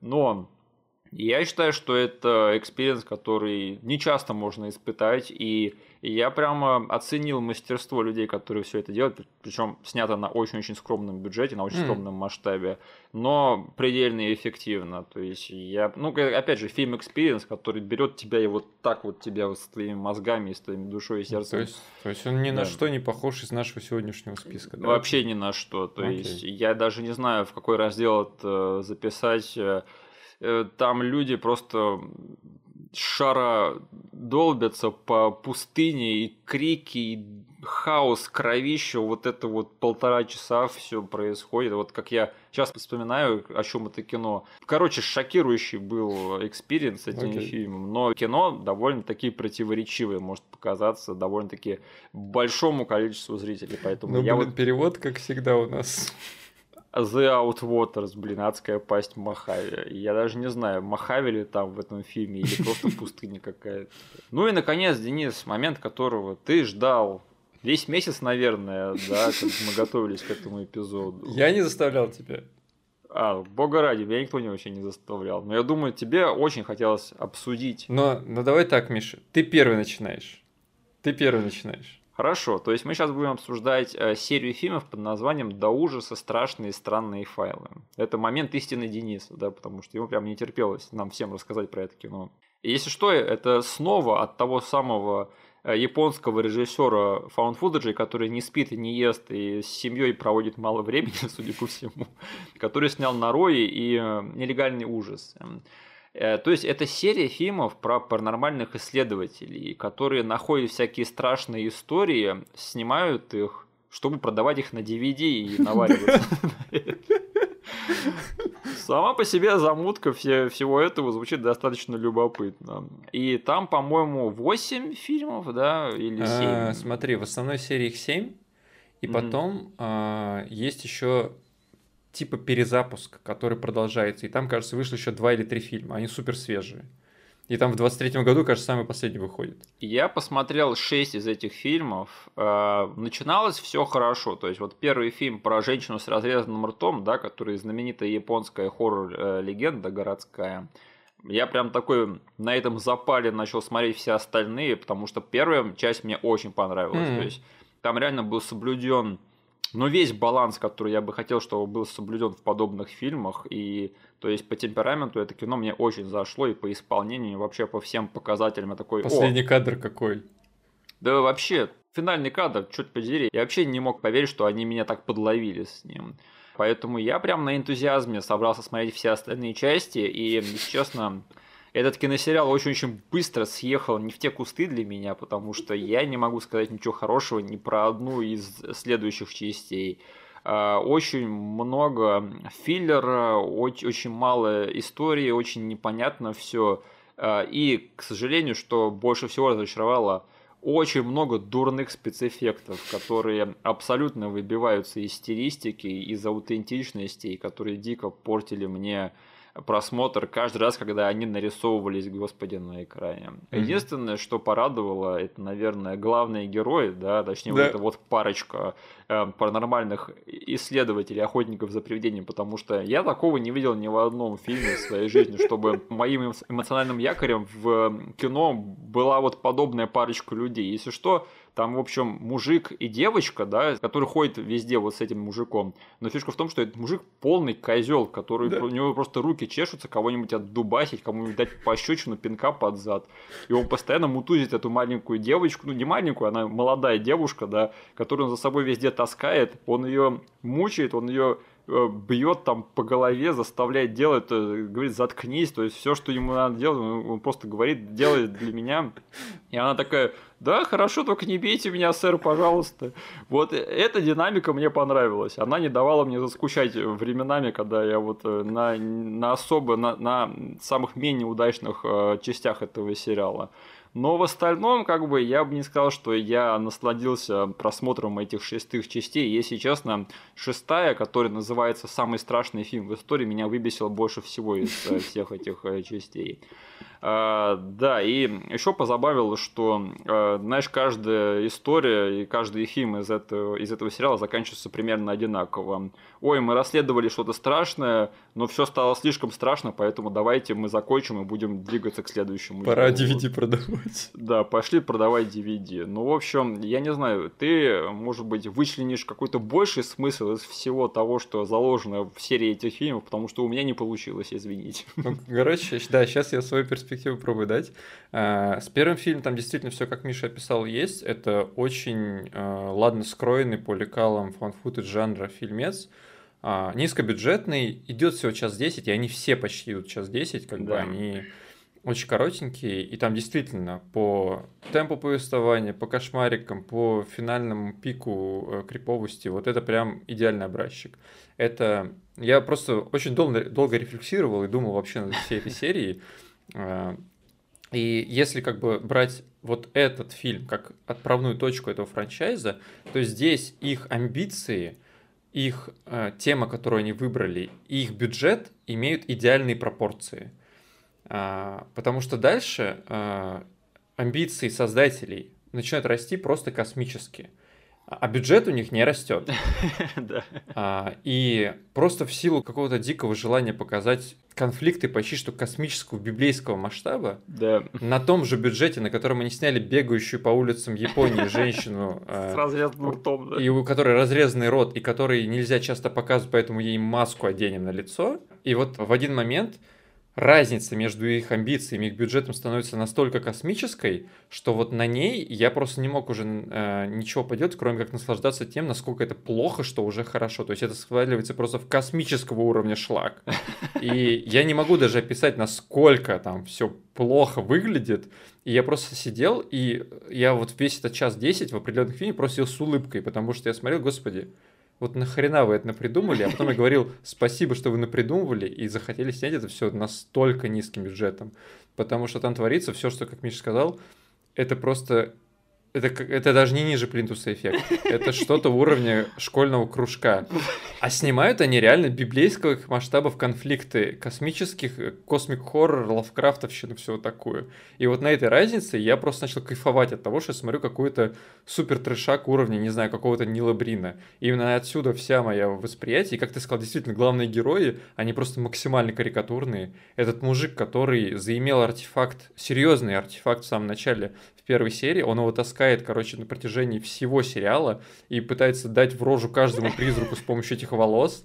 И это его, типа, просто go-to выручалка, палка-выручалка от любой потусторонней фигни. Ему все медиумы, ему все экзорцисты говорят, хватит тащить свою хрень. Он говорит, да-да, хорошо. И все равно в трусах пронесет этот артефакт и даст в рожу каждому призраку и скажет, да, я победил. То есть там просто сейчас творится абсурд, нифига не страшный, и ты получаешь удовольствие просто от того, что эти чуваки сказали, мы все равно будем снимать за копейку, но с каждым новым фильмом повышать градус безумия и э, сумасшествие. Я как бы просто уже сломался как будто бы в один момент и как бы начал смотреть это как комедию какую-то, причем реали... Э, в реальном времени, то есть комедия производства этого фильма. То есть насколько они смогут, в, типа, насколько глобальную херню они смогут показать именно вот этим вот бюджетом.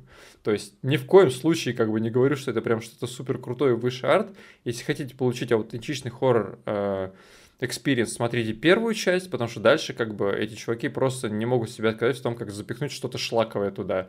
Местечково намекайте постепенно, они придут к тому, что там будут буквально ангелы сражаться друг с другом, но выглядит это будет так, как будто бы шестилетний ребенок нарисовал. Не просто ангел, там кайдзю мочится друг с да. другом, но нарисованные шестилетним.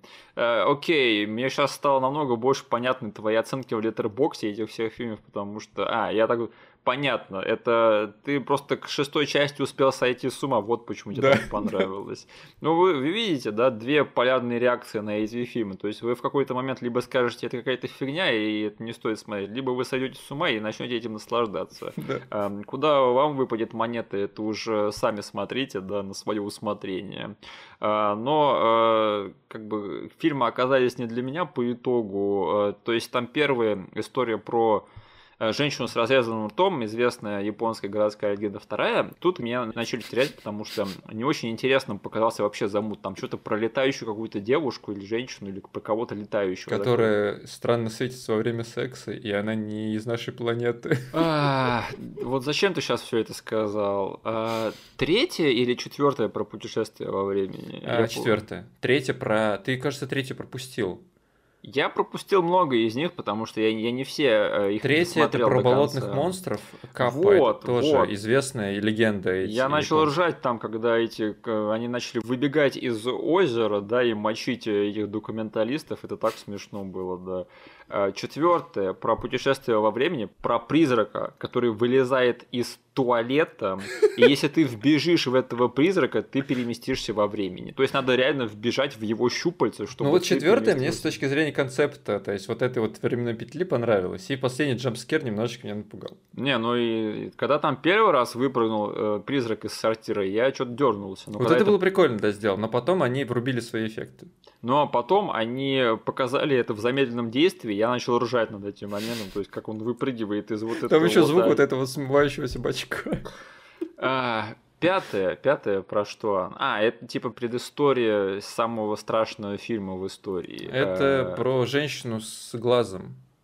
Я вообще, я, мне кажется, я даже не досмотрел ее. Ну там, да. типа, ввели этого экзорциста мужика, который проводил обряд. Помнишь, типа, главная героиня руку в воду запихнула? Окей. И потом шестая про, опять же, там кайдзю в конце мочится. А я так понимаю, что следующая часть, седьмая, которую я не посмотрел, там кайдзю мочится весь фильм, да? А, нет, оно как раз-таки, это знаешь, это как Мститель финал. То есть, да, то есть у нас э, э, как-то война бесконечности заканчивается на высокой ноте, а потом, типа, весь, весь мир рефлексирует. Так вот, типа, в шестой части произошло что-то во вселенной, что как бы мы смотрим за последствиями в Японии того, что эти кадзю появились. И как бы поэтому для меня седьмая часть не так хорошо сработала, потому что большую часть времени это просто оператор, который выжил, типа, фигней занимается в городе и всякую странную, не, не страшную фигню творит. Но в седьмой есть один интересный момент — ради которого, типа, э, можно посмотреть в теории. Это, короче, вот эти два интересных главных героя, они меняются местами, э, телами. А. И там, короче, этот мужик отыгрывает а. вот эту девочку, а эта девочка лупит этого мужика, типа, отыгрываясь на нем за все эти фильмы, которые были до этого. Интересно. Нет, и у них хочу... очень хорошо получается сыграть, типа, язык тела друг друга, потому что они очень через многое прошли, и, короче, она вот орет на него, ругается, лупит его, а он играет, типа, маленькую подавленную девушку. Слушай, я хотя бы этот момент найду, это, посмотрю отдельно от всего фильма, да, потому да. что звучит интересно. Это случается э, во второй половине седьмой части. А, не, ну, главные герои удались стопудово, да. Я понимаю, почему тебе понравился этот киносериал, это потому что э, ты, как и главный герой, вы думаете, что вы Джона Константина, вы хотите всех демонов и призраков на свете отмутузить и дать им пинка под да. Не, ну это реально, это комично, что он бегает со своим вот этим вот клоком волос или что да. это вообще такое, да? да. И когда он видит там, что в кого-то вселяется, или кто-то странно реагирует на какую-то паранормальщину, он просто начинает его бить, и выбивает из него все дерьмо паранормальное. Тут до такого додумался просто. Ну что ж, надеюсь, это был познавательный эпизод для всех вас, потому что для меня он точно был познавательный. А, это далеко не исчерпывающий список фан-футажей, как мы уже сказали, да, это мы только верхушку айсберга сняли. А, только то, что нам запомнилось, о чем хотелось поговорить, что хотелось снять с души, на самом деле там еще очень много всего. А, правду мы с вами все знаем, что этих фильмов на самом деле очень-очень много, их как грязи, их даже больше. Каждый раз, когда я думаю, что я уже знаю все фан-футажи на свете, я заглядываю под низ, а там оказывается еще целая пещера этих фаун-футажей, которые, может, даже не стоит смотреть. Но в которых из них время от времени попадаются бриллианты, которые не стыдно да, э, даже друзьям порекомендовать. И именно поэтому я обращаюсь ко всем нашим слушателям, которые сумели добраться до этого момента в подкасте. Пожалуйста, если вы знаете хорошие фан-футажи, которые мы не обсудили в этом эпизоде, пожалуйста, оставьте его в комментариях, потому что, как я уже сказал, мы энтузиасты по этому поджанру, и мы любим находить новые э, нестыдные образчики его, и мы с удовольствием их посмотрим. Так что пишите в комментариях, если мы забыли что-то интересное и хорошее. Нам будет очень интересно это изучить. И я с удовольствием гляну. Ну что ж, а в следующем месяце э, всех наших э, слушателей, особенно мужскую аудиторию часть, ждет большое испытание, потому что у нас намечается большой эмоциональный аниме-эпизод, где мы с Денисом будем обсуждать наши любимые аниме. Да, так что это то, что мы сейчас сказали, оно вызовет у вас одну из двух реакций. Либо вы скажете, да ну нахер, да.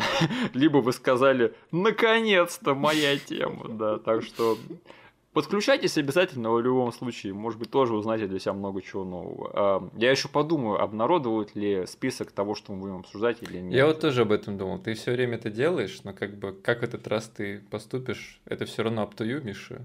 Но Окей. Задумайся об этом. Посмотрим, посмотрим, да. Абсолютно, абсолютно. Давай тогда двинемся к финальной рубрике нашего подкаста. А, Денис, скажи, что ты смотришь? Ну, на самом деле, дофига всего хочется обсудить, mm-hmm. а, потому что каким-то образом во всю вот эту вот движуху с псевдокументальными фильмами, потому что, блин, список ты мне выкатил на подготовку такой – приличненький. Ну, если что, я никогда не, не заставляю тебя к чему-то там готовиться и пересматривать. Да, я просто сказал, вот эти вот посмотри, потому что они хорошие. Все остальное было в твоих руках. Ну, список, блин, был все равно такой внушительный, согласись. Согласись. Вот, да. поэтому мы с тобой довольно-таки часто идем по каким-то большим э, кинотеатральным событиям, э, поэтому все-таки из этого всего набора фильмов я решил выбрать может быть, ты хотел этот фильм обсудить, может быть, он у тебя в списке, но я хочу поговорить с тобой про Пингеймера, потому что я его посмотрел в кино, как ты меня и просил. А, вот, и я знаю, что ты его тоже посмотрел. Поэтому я наконец-таки добрался до него. Барби еще не посмотрел, но до Опенгеймера я сходил. Ну и что, как тебе? Открытый геймер. А, я очень люблю фильмы Нолана с интересной концепцией по части повествований, да, то есть mm-hmm. вот эти его как бы заигрывания с э, временем, пространством, космосом и прочим, прочим, да, то есть там э, с памятью персонажа, вот. Э, но его более приземленный фильм, вроде Дюнкерка, я как бы не особо. А престижу? Престиж это тоже интересный как бы фильм с точки зрения концепции, то есть там все-таки с тобой играют вот. Блин, я бы сейчас начал до тебя докапываться, что Дюнкерка, что ли, у него неинтересная концепция. Ну, э, я имею в виду по... Но это, это не подкаст по Нолану, поэтому... Да, я, я про то, что, наверное, про, как это, суть фильма, да, то есть как бы все таки Дюнкерк это фильм а, про реальность, про нашу, да, а, про, именно про вот это вот. Там нет какого-то какой-то вундервафли прикольный, либо сюжетный, либо э, какой-то такой, либо визуальный. Ну, я вот. не согласен, да. Ну, окей, окей, короче. Я, наверное, про то, что как бы Дюнкерк, он самый э, приземленный фильм по части там, того, про что он рассказывает. И у меня, типа, было небольшое волнение, что как бы Опенгеймер вот, вот в этой же стране стоит, как бы, ну, блин, э, он просто расскажет тебе историю со страницы Википедии про этого чувака. Извини, можно я тебя перебью на секунду? Как, да. блин, роли поменялись просто. Я превратился из чувака, который гонит больше всех на Дюнкер в компании, в чувака, который больше всех защищает Дюнкер Я помню, когда вышел Дюнкерк, ты, короче, вообще обосрал его по полной. Я тогда вышел, блин, это классный фильм, хорошо смотрится. Да, но да, но я как бы не отказываюсь от своих слов. Я, типа, Дюнкерк в свое время с большим удовольствием посмотрел, а, как э, на звуковизуальное представление да, типа вот такое вот. А, и э, от Опенгеймера я ждал как минимум чего-то такого же, но, господи, то ли я соскучился по очень престижному, хорошо снятому, хорошо сыгранному кино, но, блин, черт возьми, три часа я сидел и слушал все эти э, чисто нолановские диалоги, монологи, да, да, да, э, которые, блин, замиксованы со звуком, с музыкой, с визуалом настолько мастерски, что я просто был готов еще три часа сидеть и думать, блин, давай дальше рассказывай про кого-нибудь еще, черт возьми, потому что я знаю, что в оригинале у этого фильма большие проблемы с тем, чтобы услышать, что персонажи говорят, потому что, как бы, ну, у Нолана свой микс вот этих вот штук есть. Я никогда не выкупал эту критику, если честно. А, серьезно? Просто, как бы, я вот просто на OpenGamer э, громче всего про это слышу, как бы, я его еще в оригинале не посмотрел, угу. вот, э, но вот в дубляже микс э, музыки, визуала и актерской игры и всего вот этого повествования, блин, по мне ударил как никогда, что-то мне так дико зашло, что а, я этот фильм, не знаю, прям вот даже пересмотреть хочется. А, и когда он выйдет в цифре, я точно типа его пересмотрю обязательно, даже несмотря на то, как я люб... не люблю трехчасовые фильмы, черт возьми. Да, я согласен по всем пунктам. Я прям очень благодарен тому, что все-таки получилось посмотреть на большом экране с хорошим звуком. Да, не в IMAX, но при нынешних обстоятельствах можно сказать спасибо хотя бы просто за большой экран, за простые хорошие кинотеатральные колонки, да. А я просто как бы, давно уже считаю, что Нолан мой режиссер, у нас с ним схожий темперамент, и мне очень нравится то, как э, двигаются его фильмы, движутся, и как они написаны, и как они сняты, и вообще смонтированы, поэтому у меня по исполнению вопросов вообще нет. Это кино шедевр, оно уже сколько месяц назад посмотрел это кино, то есть э, все не идет у меня из головы.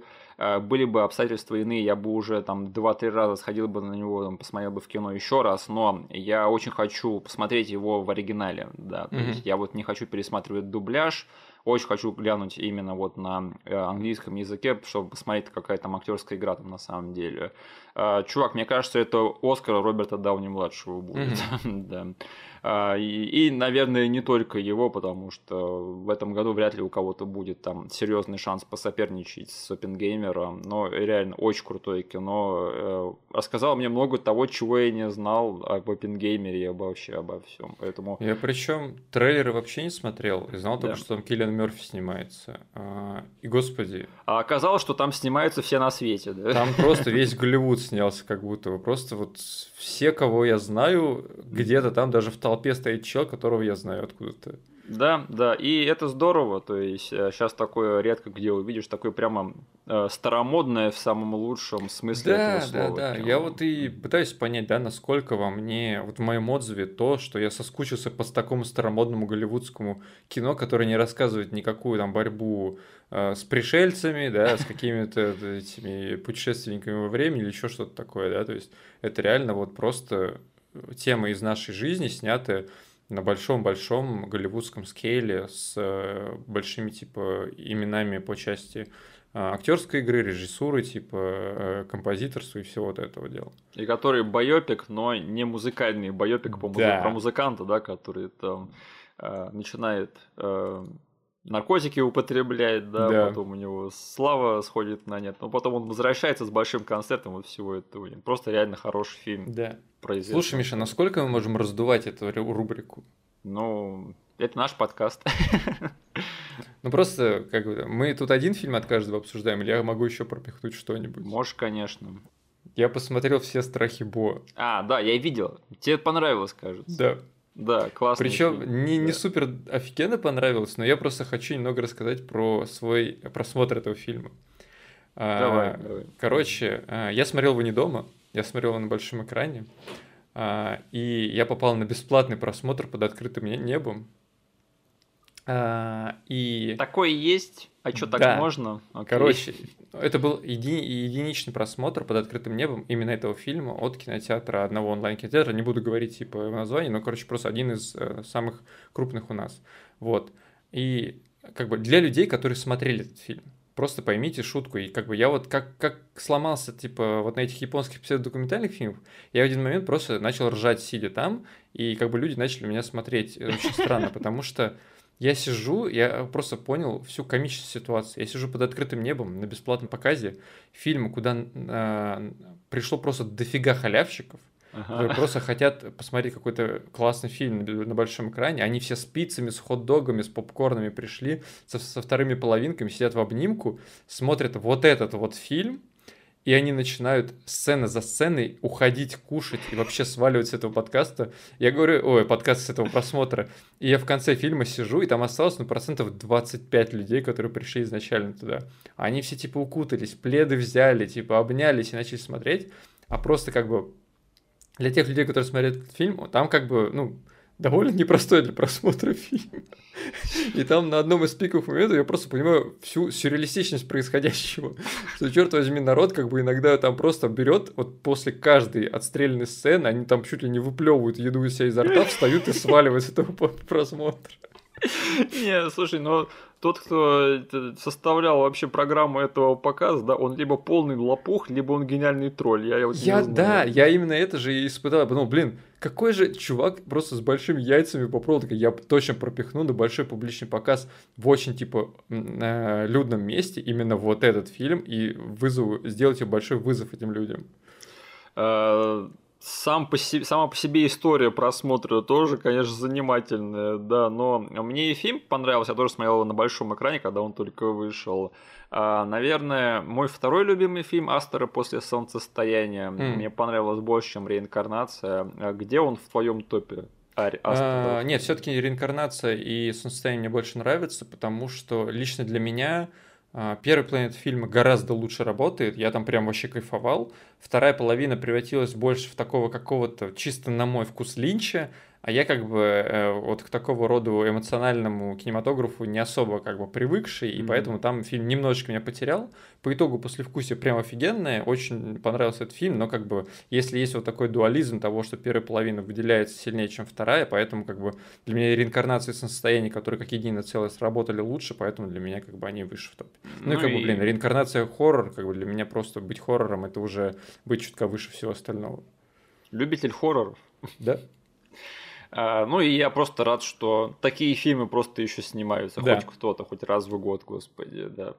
Спасибо хоть на этом. Ариастер, продолжай жечь. Я надеюсь, тебе будут позволять снимать свои странные, необычные, крутые, офигенные фильмы. Да. А, я тоже хотел поговорить про новинки. Ну, Оппенгеймер шедевр, я уже сказал. Я посмотрел «Синего жука». Чё, расскажи, как он тебе, да? Мне очень понравилось. То есть, это прям такое традиционное супергеройское кино по всем лекалам жанра с парой прикольных финтов ушами, то есть супер такое искреннее, супер приятное кино. Mm. А, прямо а, противоположность всего того, что снимают DCEU обычно, да, то есть mm-hmm. это уже больше, видимо, эра Джеймса Гана такой будет выглядеть. Очень-очень приятный фильм. Не какой-то там супер выдающийся, но просто очень приятно было посмотреть кино. То есть okay. с хорошим экшеном, с хорошим сюжетом, с приятным главным героем, с приятным антуражем главного героя. А, набор способностей главного героя тоже довольно-таки необычный. Э, это вообще, знаешь, я так посчитал, что Синий Жук это э, ремейк Гайвера, который это я не знал, я, что я, мне нужен, да. Я по трейлеру это уловил, да, еще по сцене его трансформации, подумал, блин, каким-то Гайвером отдает. Там очень много отдает Гайвером, и я был этому рад, прямо мое, по моему сердцу как-то так прошлись, молодцы. А, я посмотрел Барби, э, кино вообще не для меня оказалось, А-а-а. к сожалению, да. Я ничего не буду говорить, просто кино не, не для меня, не под мой темперамент. Эм, рад за Грету Гервик, что она там миллиарды теперь рубит и будет снимать типа высокобюджетное кино. You go, girl, ты можешь, ты того заслуживаешь, да. А, но я, несмотря на то, что я считаю, что Open Gamer это шедевр, и Синий Жук тоже прикольное кино, но, наверное, самым большим откровением за последний месяц в плане популярного кино стали новые черепашки мутанты ниндзя, угу. э, погром мутантов, или как он там называется. Э, я, ну, я, наверное, ждал, что это будет не стыдное кино, по крайней мере, да, минимально. А в итоге я получил, наверное, свой любимый мультфильм, анимационное кино со времен головоломки какой-нибудь, если даже не дальше. То есть, э, мне кажется, что это лучшая версия черепах, моя любимая теперь точно. Э, это в легкую лучший полный метр про них. И черт подери, это первые черепашки ниндзя на моей памяти, у которых были арки. Черт, mm-hmm возьми, сколько ушло времени на то, чтобы дать этим черепахам арки внутри какой-то истории. И вот, наконец-таки, мы это получили. Я прям, я влюбился в этот мультфильм. Очень жаль, что я не посмотрел его на большом экране, хотя, возможно, шанс еще есть.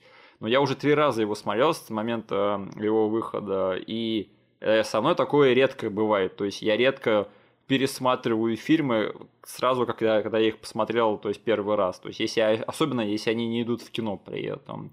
А тут я прям вообще в легкую посмотрел три раза, еще хочу пересмотреть, потому что это кино дико меня э, увлекло. Я в голос смеялся весь просмотр, офигевал от визуального ряда. Просто отличный, отличный, отличный мультфильм. И, знаешь, э, у меня в детстве, у нас с тобой, валялся комикс по черепашкам ниндзя, помнишь? Угу. Такой чернушный про каких-то мутантов такой, да. в канализации, да, там какие-то гусеницы или какие-то мутанты-гусеницы в канализациях, и черепашки ниндзя с ними мочились. И то есть у меня вот, когда я смотрел этот мультфильм, у меня было такое ощущение, что я смотрю экранизацию именно вот этой вот стороны черепашьего лора. То есть, что а, черепашки могут быть такими прикольно противными. Потому да. что в этом мульте есть очень много таких вот вещей, которые ориентированы именно вот на вот эту вот сторону а, черепашьего лора и вообще их а, а, иконографии, скажем ну, так. Типа не самой э, приятной мутации, по сути. Да, да, потому что это же кино про мутантов, в конце концов. И я такой думаю, я вообще не знал, что это возможно, что кто-то может такое пропихнуть в мейнстримное э, кино, экранизацию черепашек ниндзя. Поэтому за это очень-очень большое спасибо. И да, по анимации, то есть я помню, мне говорили, что это будет типа Spider-Verse, да, и я рад, что в конце концов это оказалось нечто большим, чем просто Spider-Verse. Это реально в плане анимации, мне кажется, отличный мультфильм, что-то свое понятно, вдохновленная и э, за greenlight енная благодаря черепаш, э, не черепашам, Spider-Verse, да, но что-то свое они на этом поприще все равно сделали. Я У них определенно получился да. стиль, типа, совершенно сбоку стоящий. Он, понятное дело, там, скорее всего, пайплайн разработки а, был очень похож на то, что там ребята придумали в Spider-Verse, и, как ты сказал, это реально Greenlight они, скорее всего, получили только благодаря тому, что Spider-Verse замутил. Да. Но это далеко не просто как бы еще один очередной типа Spider-Verse. У них реально получилось что-то сбоку стоящее. И э, образ Мондо Гека, который летит вверх ногами и кричит под песню What's going on? Это самое смешное, что я видел за последние 10 лет в кино, мне кажется. Да. Рэй Фили. Блин, офигенный мульт, короче. Пожалуйста, снимайте мне целую трилогию или целый сериал вот таких вот от той же самой команды. Сет Роген знает, что делали, черт подери. А, и напоследок, э, я бы, вот мы сейчас с тобой проговорили про популярное кино, а, но я бы хотел тоже упомянуть такой один малоизвестный фильм под названием «Шепоты мертвого дома». Это инди-ужастик, который у нас выпустили в кинотеатрах совсем недавно, но mm-hmm. на стриминговых сервисах он, по-моему, вышел то ли год назад, то ли два. Слушай, я прям поразился. То есть очень необычное кино. Там, э, на удивление, знаешь, кто в главной роли? Там, во-первых, Роберт Патрик в одной из второстепенных ролей. Ого. Да, а в главной... Тот самый. Одной... Тот самый, да, который этот... Угу. А в главной роли, в одной из главных ролей, там снимается Ник Стал, которого я в последние годы все чаще вижу кое-где, но здесь у него реально большая достойная роль, и Слушай, чувак прям молодец, выкарабкался с днища, на котором он был там 10 лет назад, участвует в интересных проектах, хорошо в них играет. Я даже не знаю, с какой стороны зайти, чтобы описать сюжет, потому что это очень необыкновенное кино в плане структуры и в плане сюжета.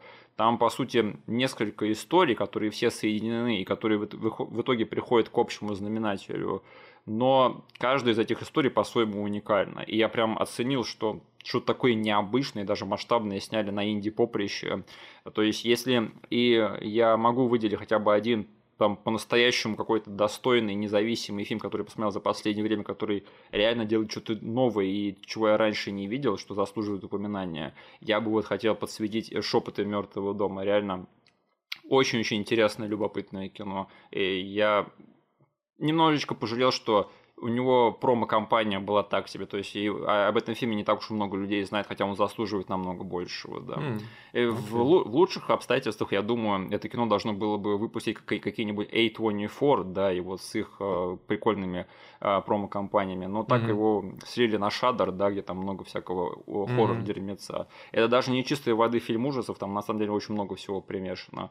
Я с огромным удовольствием посмотрел. И да, я хочу, чтобы больше людей знали об этом фильме. Поэтому mm-hmm. Шепоты мертвого дома называется с Робертом Патриком и Ником Сталлом. Окей.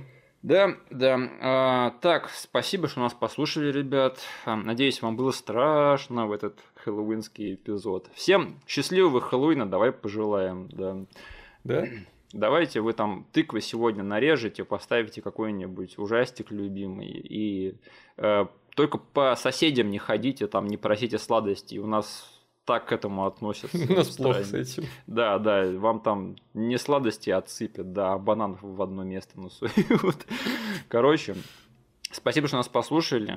А, услышимся с вами где-то через месяц на нашем аниме-эпизоде. Пожалуйста, подпишитесь на нас, а, поставьте нам лайки и скиньте своим друзьям этот эпизод, который тоже любит found footage. Все, всем счастливых Хэллоуина, до скорых встреч, пока-пока. Всем пока.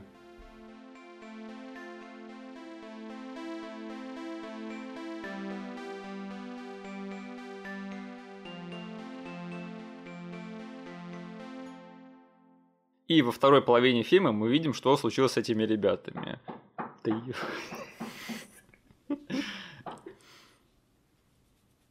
Все, я могу продолжать.